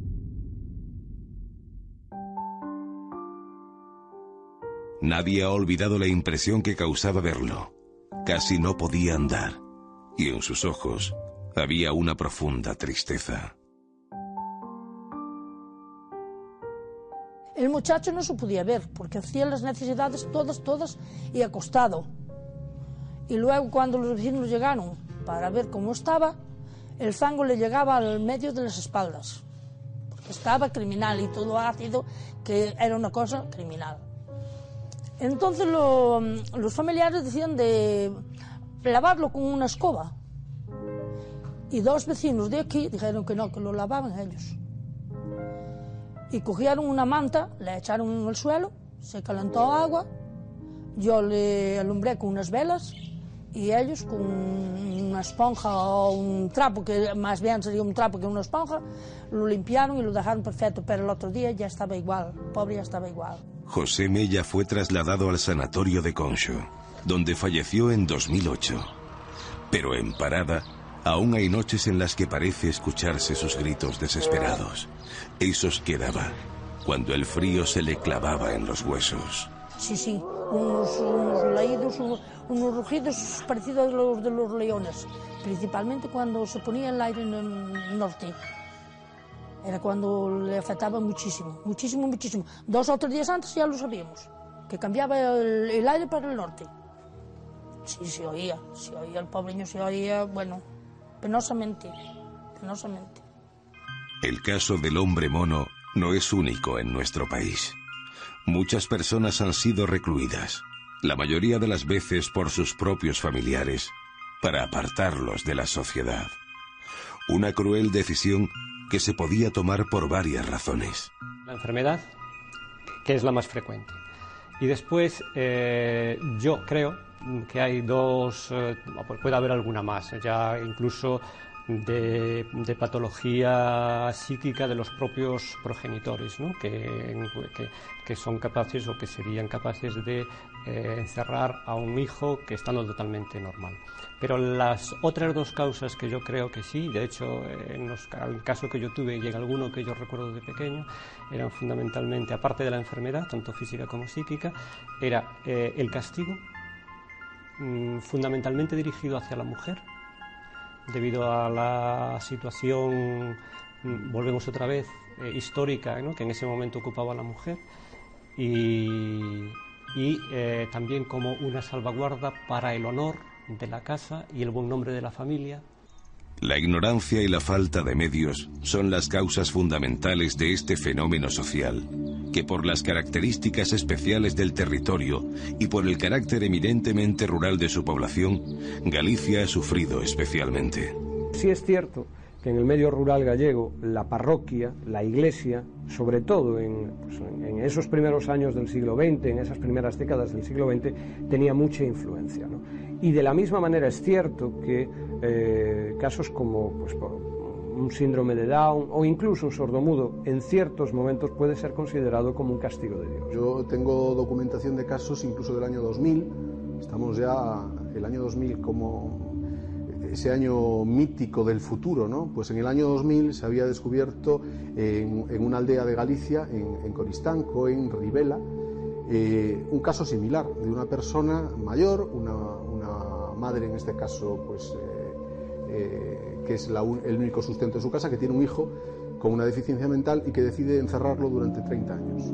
Yo, mm, en fin, así recordando estos días cosas, pues en mi pueblo, cuando yo era pequeño, recuerdo que había un chico relativamente joven que siempre estaba detrás de unas ventanas. Yo nunca lo vi en la calle, jamás. Vi era una persona que estaba, vamos, yo lo recuerdo bien vestido siempre y perfectamente aseado y muy bien. Y eh, yo debía tener siete u ocho años o nueve y recuerdo que cada cierto tiempo eh, se oía un grito en aquella habitación. La mayoría de las historias nunca llegaron a los medios. Encerradas por crueldad, por vergüenza o por su propia seguridad, las víctimas terminaban por convertirse en seres incapaces de valerse por sí mismos, en animales cautivos, como José Mella, el hombre mono gallego.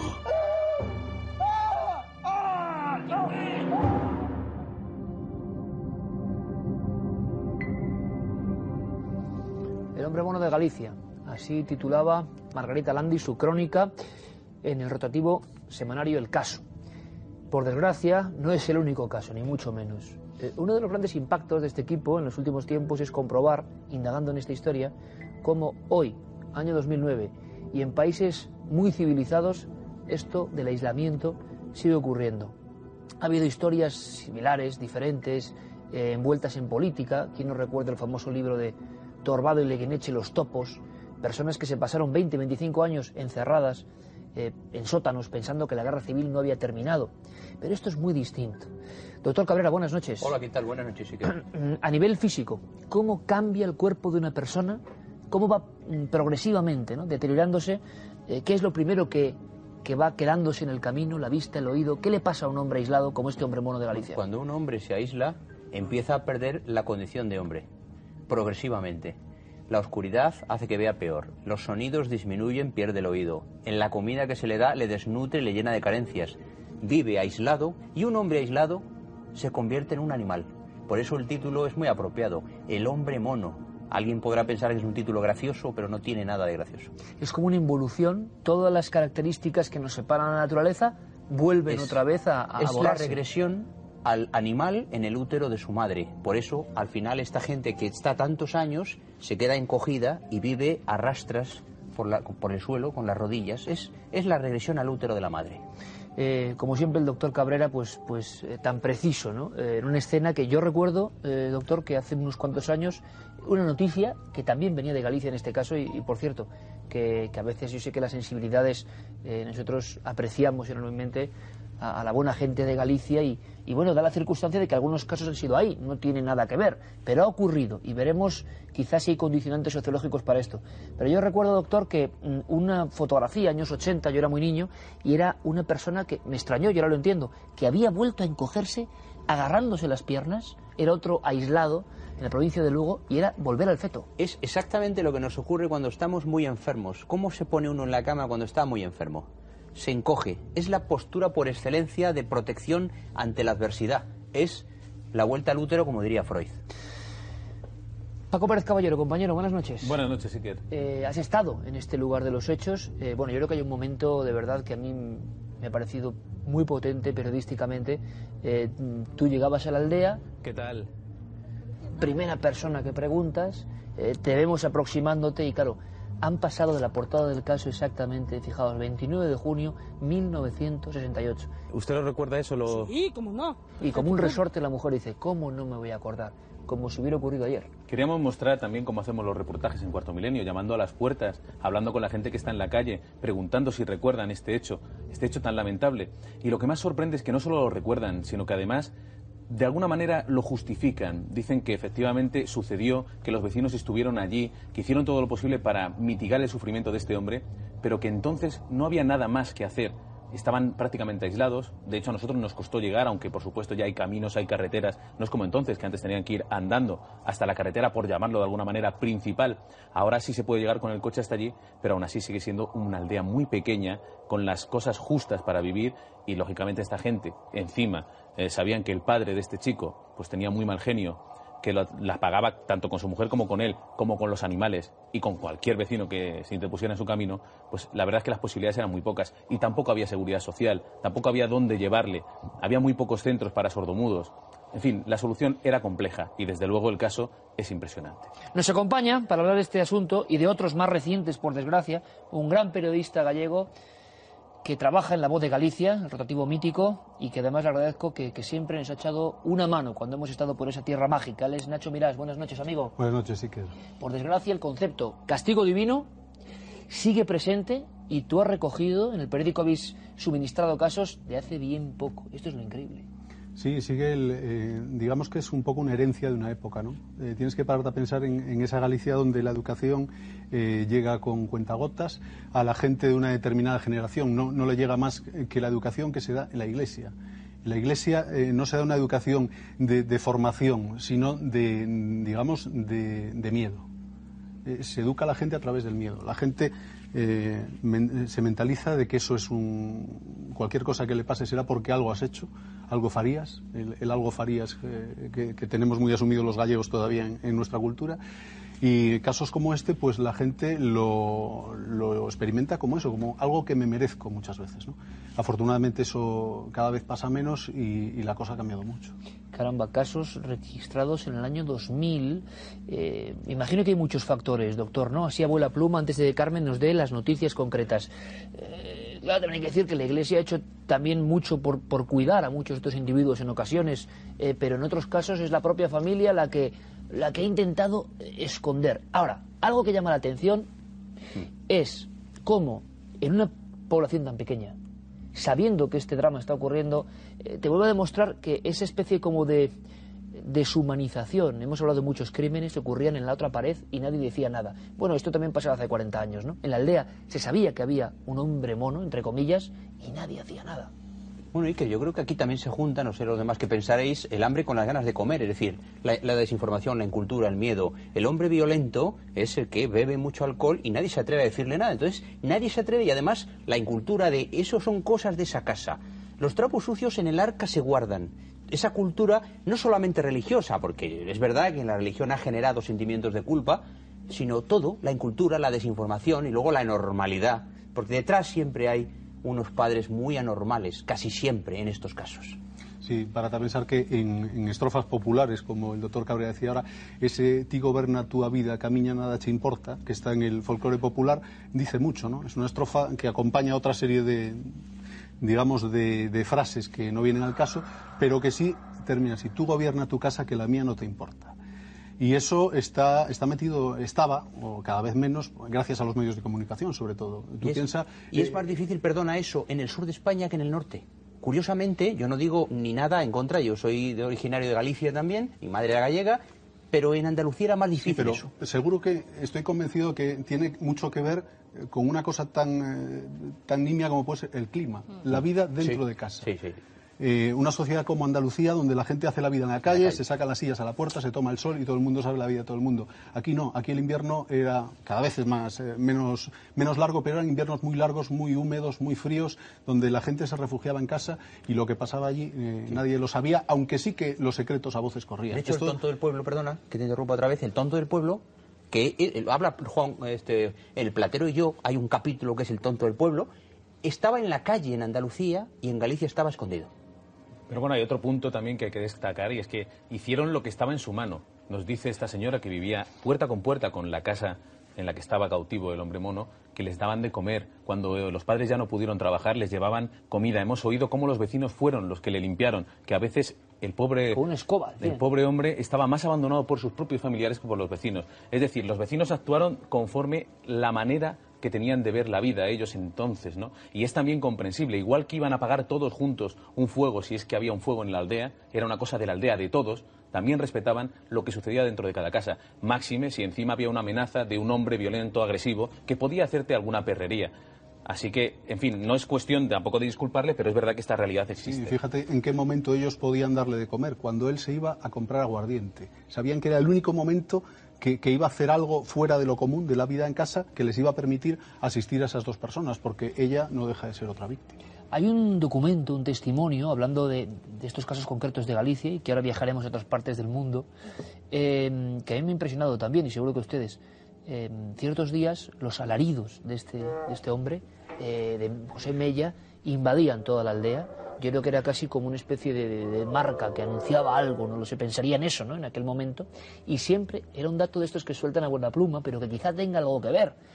Eh, aire del norte. Lo ha explicado la señora en el reportaje perfectamente. Ha dicho, cuando venía el aire del norte se oían los gritos, porque el clima altera nuestra conducta. Y cuanto más animal es el animal, más tiene que ver con el clima. Ahora, lógicamente, tenemos calefacción, vamos en coches, pero este hombre dependía del frío del aire. Y ese aire cambia las conductas. se sabe... casa que no estaba aislada. Él que además estaba sufriendo esa atrofia muscular, que tenía siempre los miembros inferiores doblados, como estamos viendo en esa fotografía. Que tenía ¿Qué expresión de la cara cuando los compañeros del caso llegan allí y quizá es la primera vez, ¿no? Evidentemente, que ve una cámara fotográfica. Bueno, y un éxito periodístico. Gracias al caso y gracias a los periodistas se consiguió que este hombre pasara a un psiquiátrico y pudiera ser tratado durante todos esos años, 23 años, estuvo oculto y nadie se atrevió a hacer nada hasta que finalmente fueron los vecinos, fueron los vecinos los que dieron una comunicación a los periódicos para que terminaran con esa situación.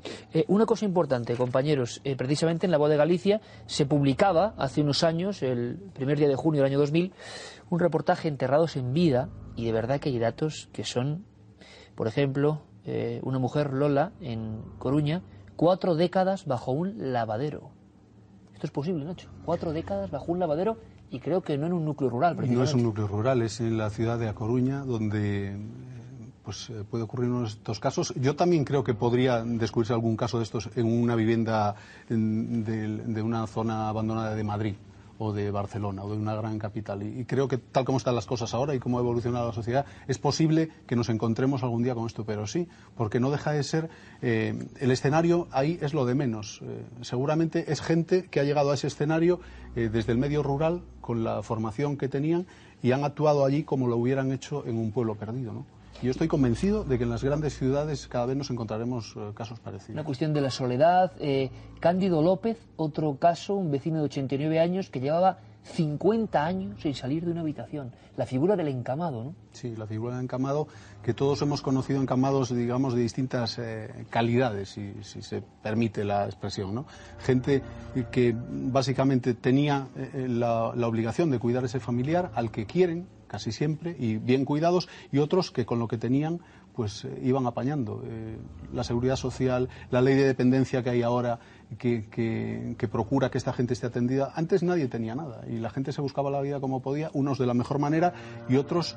Eh, yo quiero pensar que también de la mejor manera, pero igual es que no llegaban para más. Eh, quiero pensar que los casos de maldad, donde además se le hace daño, esto de, de echarle la, La sal. sal, eso nos ha parecido increíble. Esto me ¿no? parece, yo pensar en, en las rodillas en llagas de este hombre, rozándose con el suelo, y su padre saber que eso le va a hacer mucho daño.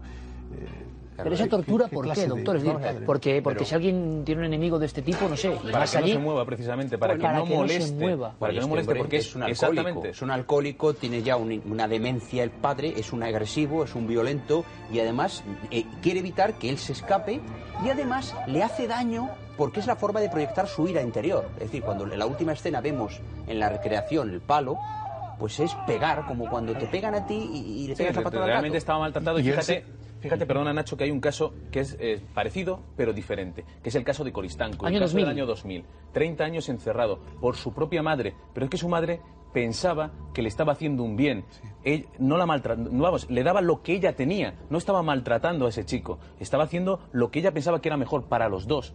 Muy distinto a este caso del hombre mono, donde efectivamente hay esa crueldad de querer quitárselo de encima. Sí, en el caso del hombre mono yo creo que el padre también eh, ese castigo divino lo siente él como propio. ¿no? A, mí eh, Dios me está castigando con esto y yo eh, lo odio y esta cruz que me ha tocado. En el un caso estigma de- para él y toda la familia, claro. para todos, claro. Y seguramente pues, su alcoholismo eh, retroalimentaba y era un círculo vicioso del que era imposible salir. Fíjate, Ah, Iker, que más hay, a peor. hay un detalle de por qué lo encierran, y es porque este chico estaba es- era sordo mudo, pero era normal, y iba por el campo, en fin, lo dejaban suelto, lógicamente, como un ser humano que era, y él se ponía a jugar. Y resulta que hubo un tiempo que había unas batidas contra ladrones en Galicia, y efectivamente la Guardia Civil una vez se encuentra a este muchacho y le da el alto. Como el chico es sordo mudo y además le asusta, la Guardia Civil sale corriendo y le dan el alto, le dan el alto, no, no reacciona y están a punto de dispararle. Menos mal que llega un vecino y les da, le, le da la explicación a la Guardia Civil, dice, no, que es sordo mudo, no le disparen. A raíz de este acontecimiento le llevan al niño a casa, al padre, y el padre decide encerrarlo para que no haya problema de que vu- vuelva a venir la Guardia Civil a molestarle a él. Y con esa posición egoísta, y parece ser que con otro tipo de fenómenos que, tuvieron lugar, como que el chico pues, se puso agresivo un par de veces con el padre, que lógicamente le pegaba y en fin, es normal que, el chico reaccionara, pues le condenaron a esos 23 años de cárcel, porque es lo que vivió. Una cárcel horrible, como aquellas que vivimos, por ejemplo, en el Matarraña, cárceles donde no había ninguna posibilidad de vida para un ser humano.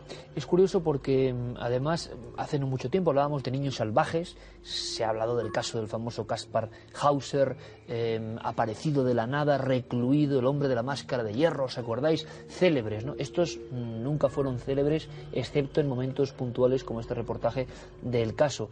Pero es que hay mucho más.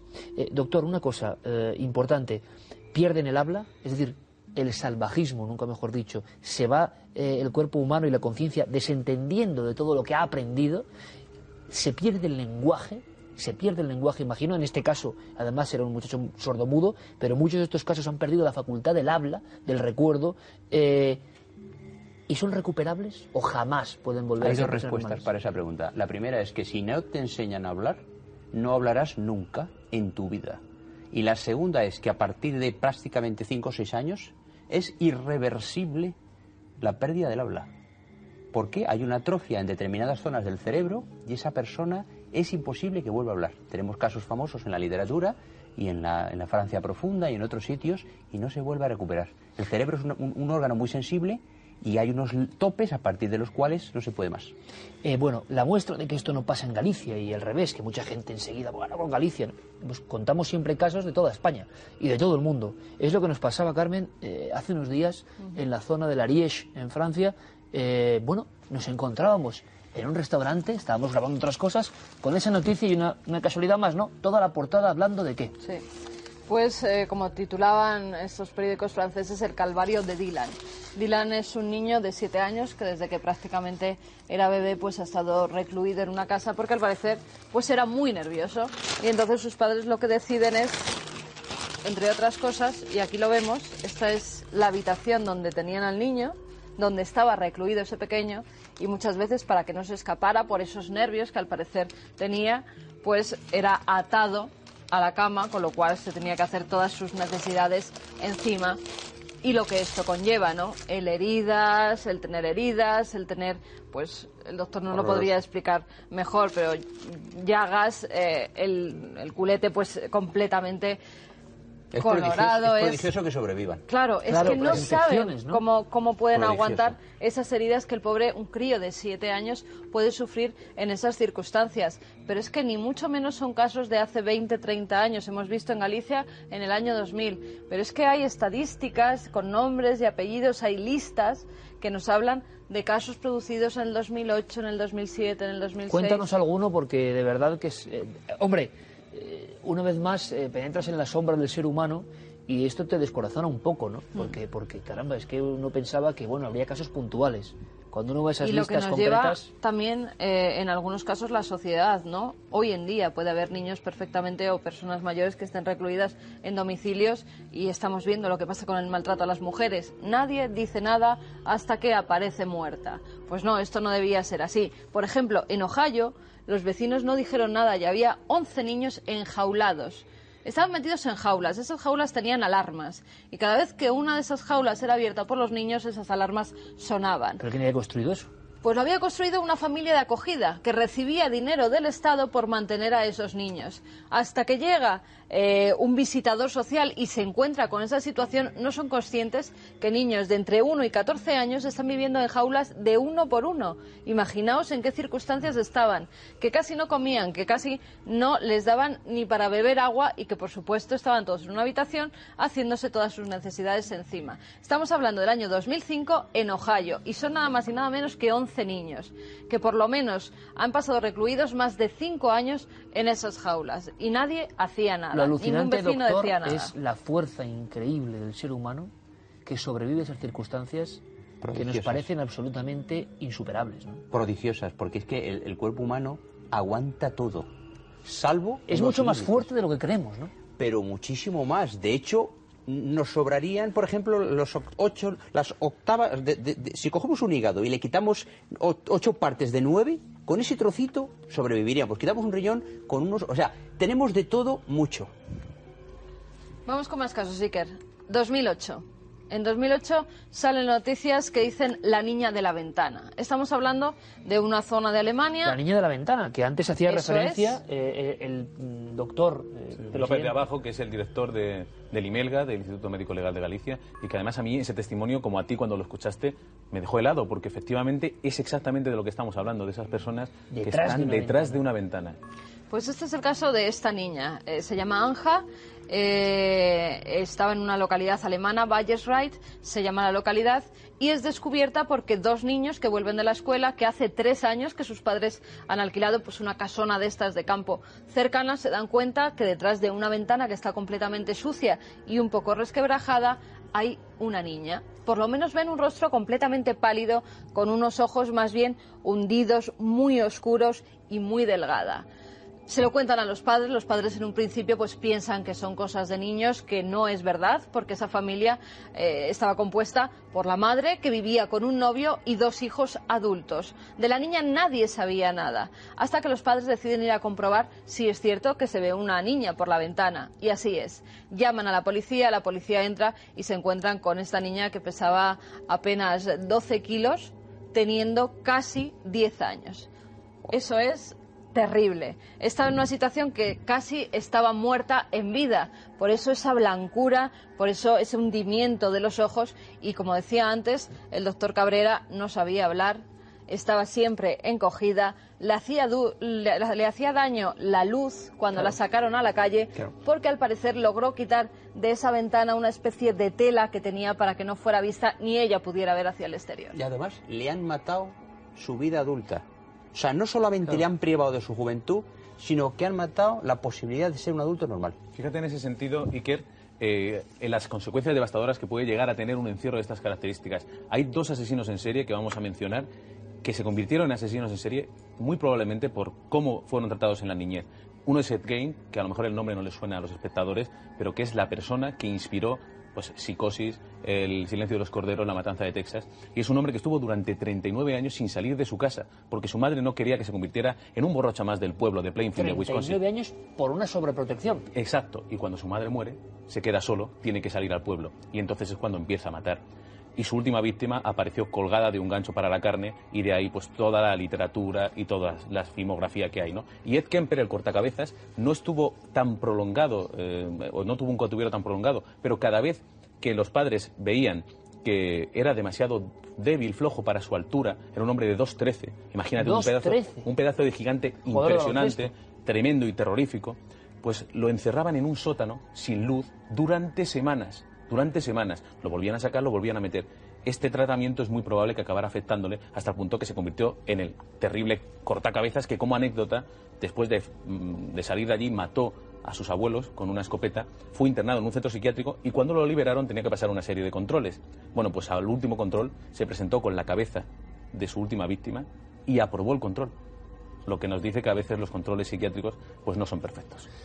Carmen, algún último caso para este tema que yo creo que no es muy conocido, que sigue siendo uno de los tabús, ¿no? Eh, que nos causa cierta vergüenza en ciertos entornos, mejor no hablar. ¿Para qué? Pero que bueno, nuestra obligación es contarlo y arrojar luz, porque la única forma que tenemos, yo creo que de pelear con esto es la información. Podemos hablar, por si, si quieres, por ejemplo, de un caso en Honduras, el de Jason López, también en 2008. Este niño llevaba cinco años encerrado, tenía nueve años y pesaba ocho kilos.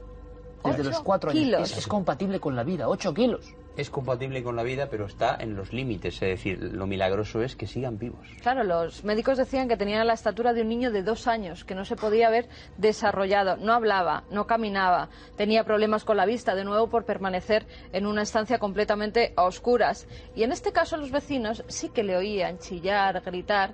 Iban a la casa, preguntaban y decían que bueno, que el niño estaba un poco enfermo, que no era muy normal, pero que no pasaba absolutamente nada. Y allí nadie hizo nada hasta que un día por casualidad se presenta la policía y es entonces cuando ven que este niño pues estaba en las circunstancias que estaba. O también un caso anterior, en 1980 nos remontamos a Portugal y allí está el caso de la niña gallina, así la llamaron eh, los periódicos que se hicieron eco de la noticia porque esta chica había permanecido ocho años en un gallinero y tenía y además imitaba completamente la- a las gallinas. Ella iba encogida, iba andando como si fuera una gallina, comía picando del suelo, tal y como hacen estas aves, e incluso los brazos los tenía como si fueran dos alas, imitando a las alas de estas gallinas. Esto no es ficción, ¿eh, doctor? De ahí el fam- la famosa leyenda de Tarzán, que todos hemos leído y hemos visto en películas varias.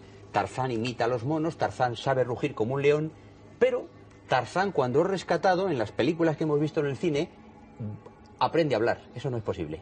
Esa es una no ficción. Eso es mentira. Qué interesante, doctor, como siempre. Bueno, eh, Nacho, eh, la sensación, nos quedamos, yo creo que es impresionante lo que estamos comentando y, y ahora diré una pequeña reflexión. ¿no? Eh, recogís casos del 2000 y es probable que, ¿por qué no? Hay que decirlo, en Galicia ahora mismo, que sabemos el seguimiento que tenemos en esa comunidad que tanto queremos, eh, haya gente ahora aislada. Yo- ¿Qué podemos decir? No? Yo creo que habría que hacer un llamamiento en el sentido de que los vecinos, las personas, quien en esas aldeas más apartadas oigan, sepan, hay una leyenda, un rumor, esto se sabe, caramba, que quizá esto, este programa, esta denuncia, les anime a precisamente eso, denunciarlo. Yo le daría la vuelta a la copla popular que te, que te decía antes. ¿no? Lo que pasa en casa del vecino importa cuando le pasa a una tercera persona, que no Claro. son los, los protagonistas de, de esa casa. ¿no? Lo mismo que decía Carmen con, con el maltrato a las mujeres, con todo este tipo de historias. eh, domésticas, que se consideran domésticas, pero yo creo que no lo son y que hay que implicarse y ahí estamos los medios de comunicación. A partir, fíjate que el, el caso del hombre mono se destapa en el año 68, eh, cuando la, la gente empieza a leer, eh, los periódicos llegan, la televisión seguramente no llega a muchos sitios de Galicia, pero sí que llegan los periódicos, sí que llega la radio y todo lo que podamos hacer en este sentido para evitar eh, que dentro de 14 años podamos descubrir un nuevo caso, eh, hay que hacerlo ahora, no hay que hacerlo dentro de 14 años. Sí, señor. Nacho Mirás, eh, un auténtico placer. Gracias por tu labor y seguro que volvemos a vernos pronto aquí en la del Misterio. A vosotros. Gracias. Pago, como siempre, impresionante trabajo. Gracias, compañero. Muchísimas gracias, Iker. Eh, doctor, pues como siempre, que un honor tenerte, aprender contigo y, y la sensación esa que sí, el aislamiento, pero para las cámaras, como hemos hecho y como experimento divulgativo. Aislamiento de otro tipo no, ¿verdad? Ningú- no es bueno que el hombre esté solo. lo decía el Génesis. Gracias, doctor, como siempre. Y la verdad es que estos casos nos han dejado con una sensación de desazón, pero podemos, ¿no? Y yo decía, eh, si saben algo, en cualquier aldea, o no aldea, cuidado, que las ciudades se han convertido en, en racimos de deshumanización, por favor, pues póngalo en conocimiento de las autoridades. Si, si un solo caso se resolviese con este reportaje, ya nos estaríamos por satisfechos, desde luego. Eh, vamos con imágenes, Carmen. Vamos con imágenes un poco más amables. Venga, que ya toca.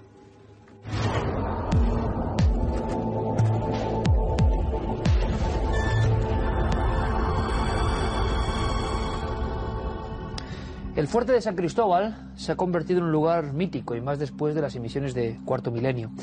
En fin, mucha gente acude, por favor, precaución, porque es un lugar peligroso y no por los espectros ni mucho menos, sino por los derrumbes y las circunstancias de oscuridad, de peligro.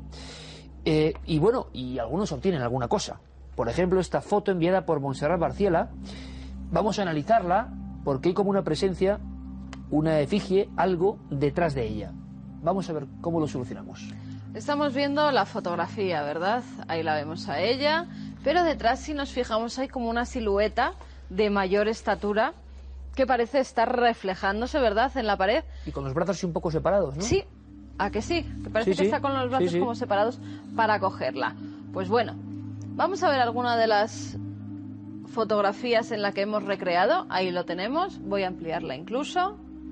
Porque la verdad es que es interesante ver cómo podía ser esa figura que está justamente detrás de ella. A ver si lo movemos un poquito. Ahí veríamos los brazos, la posición que nombrábamos antes. Eso es. Esta ya es la recreación nuestra. Pero sí que es cierto que esta sombra parece como de alguien encapuchado, o por lo menos que llevara una capa. Bueno, los análisis de Guillermo León lo que nos dicen es que tienen una explicación completamente racional. Fíjate, aquí el muñeco que nos ha realizado Guillermo para que se pueda ver perfectamente con la cara y todo. Ahí le tenemos.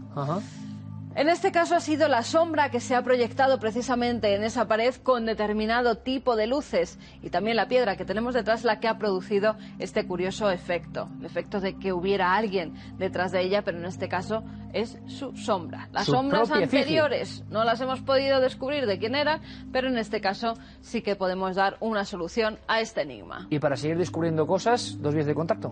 Dos vías de contacto donde nos pueden enviar todo aquel material que desean que analicemos. La semana que viene pondremos también gran cantidad de dibujos que nos han llegado. Muchas gracias.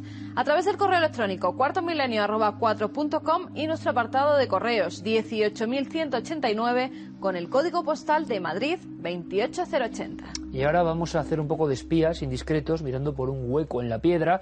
Nos la enviaba Anchi García esta fotografía y, quería saber más datos. Lo encontró en el archivo de su empresa. Mm. Lo encontró en el archivo de su empresa y ya nos decía que la mosqueaba un poco esta fotografía. En un principio estamos viendo una especie de aguilucho, ¿verdad?, que se encuentra entre las piedras. Pero si vemos otras fotografías, vemos que hay un hueco, ¿verdad?, ahí en la piedra. Y si enfocamos más la imagen, voy a, ver hacer puedes ampliar. el zoom, sí, voy a ampliarla. Ahí la estamos ampliando, ahí la tenemos. Que hay una cara. Hay una cara, ¿verdad? Se ven perfectamente la nariz, los ojos, como si estuviera una cuenca vacía y también como si fuese una persona morena la que estaba ahí atrás. Pero en esta fotografía hay algo que nos llama la atención. Incluso ustedes desde su casa podrán ver como si ampliamos bastante esta efigie, ya se ve un extraño pixelado que no tiene nada que ver con la fotografía original, lo cual nos lleva a pensar que se trata de un pequeño montaje. En principio teníamos la duda de si alguna persona podía estar metida en ese hueco para hacer que surgiera una efigie un tanto fantasmal de entre la roca, pero nosotros tiramos más por la posibilidad de que han recreado esa imagen a través de un ordenador, con lo cual hemos encontrado la solución montaje fotográfico. O sea que en el archivo de la empresa, un montaje. Lo que no es ningún montaje, sino una auténtica anticipación literaria, es lo que quiero contarles ahora. Eh, me ha ocurrido releyendo eh, una novela, novela de investigación, eh, realmente, que, que ya es difícil de encontrar, por desgracia ocurre mucho en nuestro país, ¿no? Eh, los libros tienen una vida tan corta, ¿verdad? Enseguida eh, pasan a, otro umbral y desaparecen de las estanterías. Bueno, pues esta obra, que voy a comprobarlo ahora, pero creo que es 99 o 2000, eh, fue escrita por Manuel Pimentel, ni más ni menos, exactamente en el año 2000. O sea, han pasado ni más ni menos que nueve años. Se llama Peñalaja y decía una aventura sobre el origen y futuro del hombre. Manuel Pimentel es buen amigo de este programa, ustedes lo saben, el que fue ministro más joven de la democracia y que nos ha acompañado en muchísimas aventuras. Bueno, pues yo se lo comentaba y él sonreía. Hace nueve años, Manuel hablaba de un grupo de arqueólogos de unas cuevas cerca de Tapuerca. Él recreaba una cueva misteriosa, oculta, como suele ocurrir en el mundo de la prehistoria. Conocemos muy poco, solo lo que nos quieren contar. Y hablaba de grupos eh, que estaban interesados en el genoma, en la genética, grandes empresas de multimillonarios buscando experimentar en el ADN y cómo, no voy a desvelarles más, un sabio, un poco enloquecido, buscaba en esa otra tapuerca fósiles, huesos de neandertales. Su sueño, su objetivo, que parecía imposible en el 2000, clonar el neandertal, o por lo menos sacar su ADN. Bueno, todo lo que contaba Pimentel en esta novela del año 2000 se ha hecho en el 2008 y 2009 absoluta realidad. Lo que él presentaba como una ficción, hoy sabemos que es verdad. ¿Con cuántas cosas va a pasar lo mismo? Felicidades, don Manuel. Eh, hizo de Julio Verne en esta ocasión. Seguiremos contando cosas tan asombrosas, tan cotidianas pero fantásticas como esta, la próxima semana, en siete días. Nos veremos todos aquí, en la nave del misterio.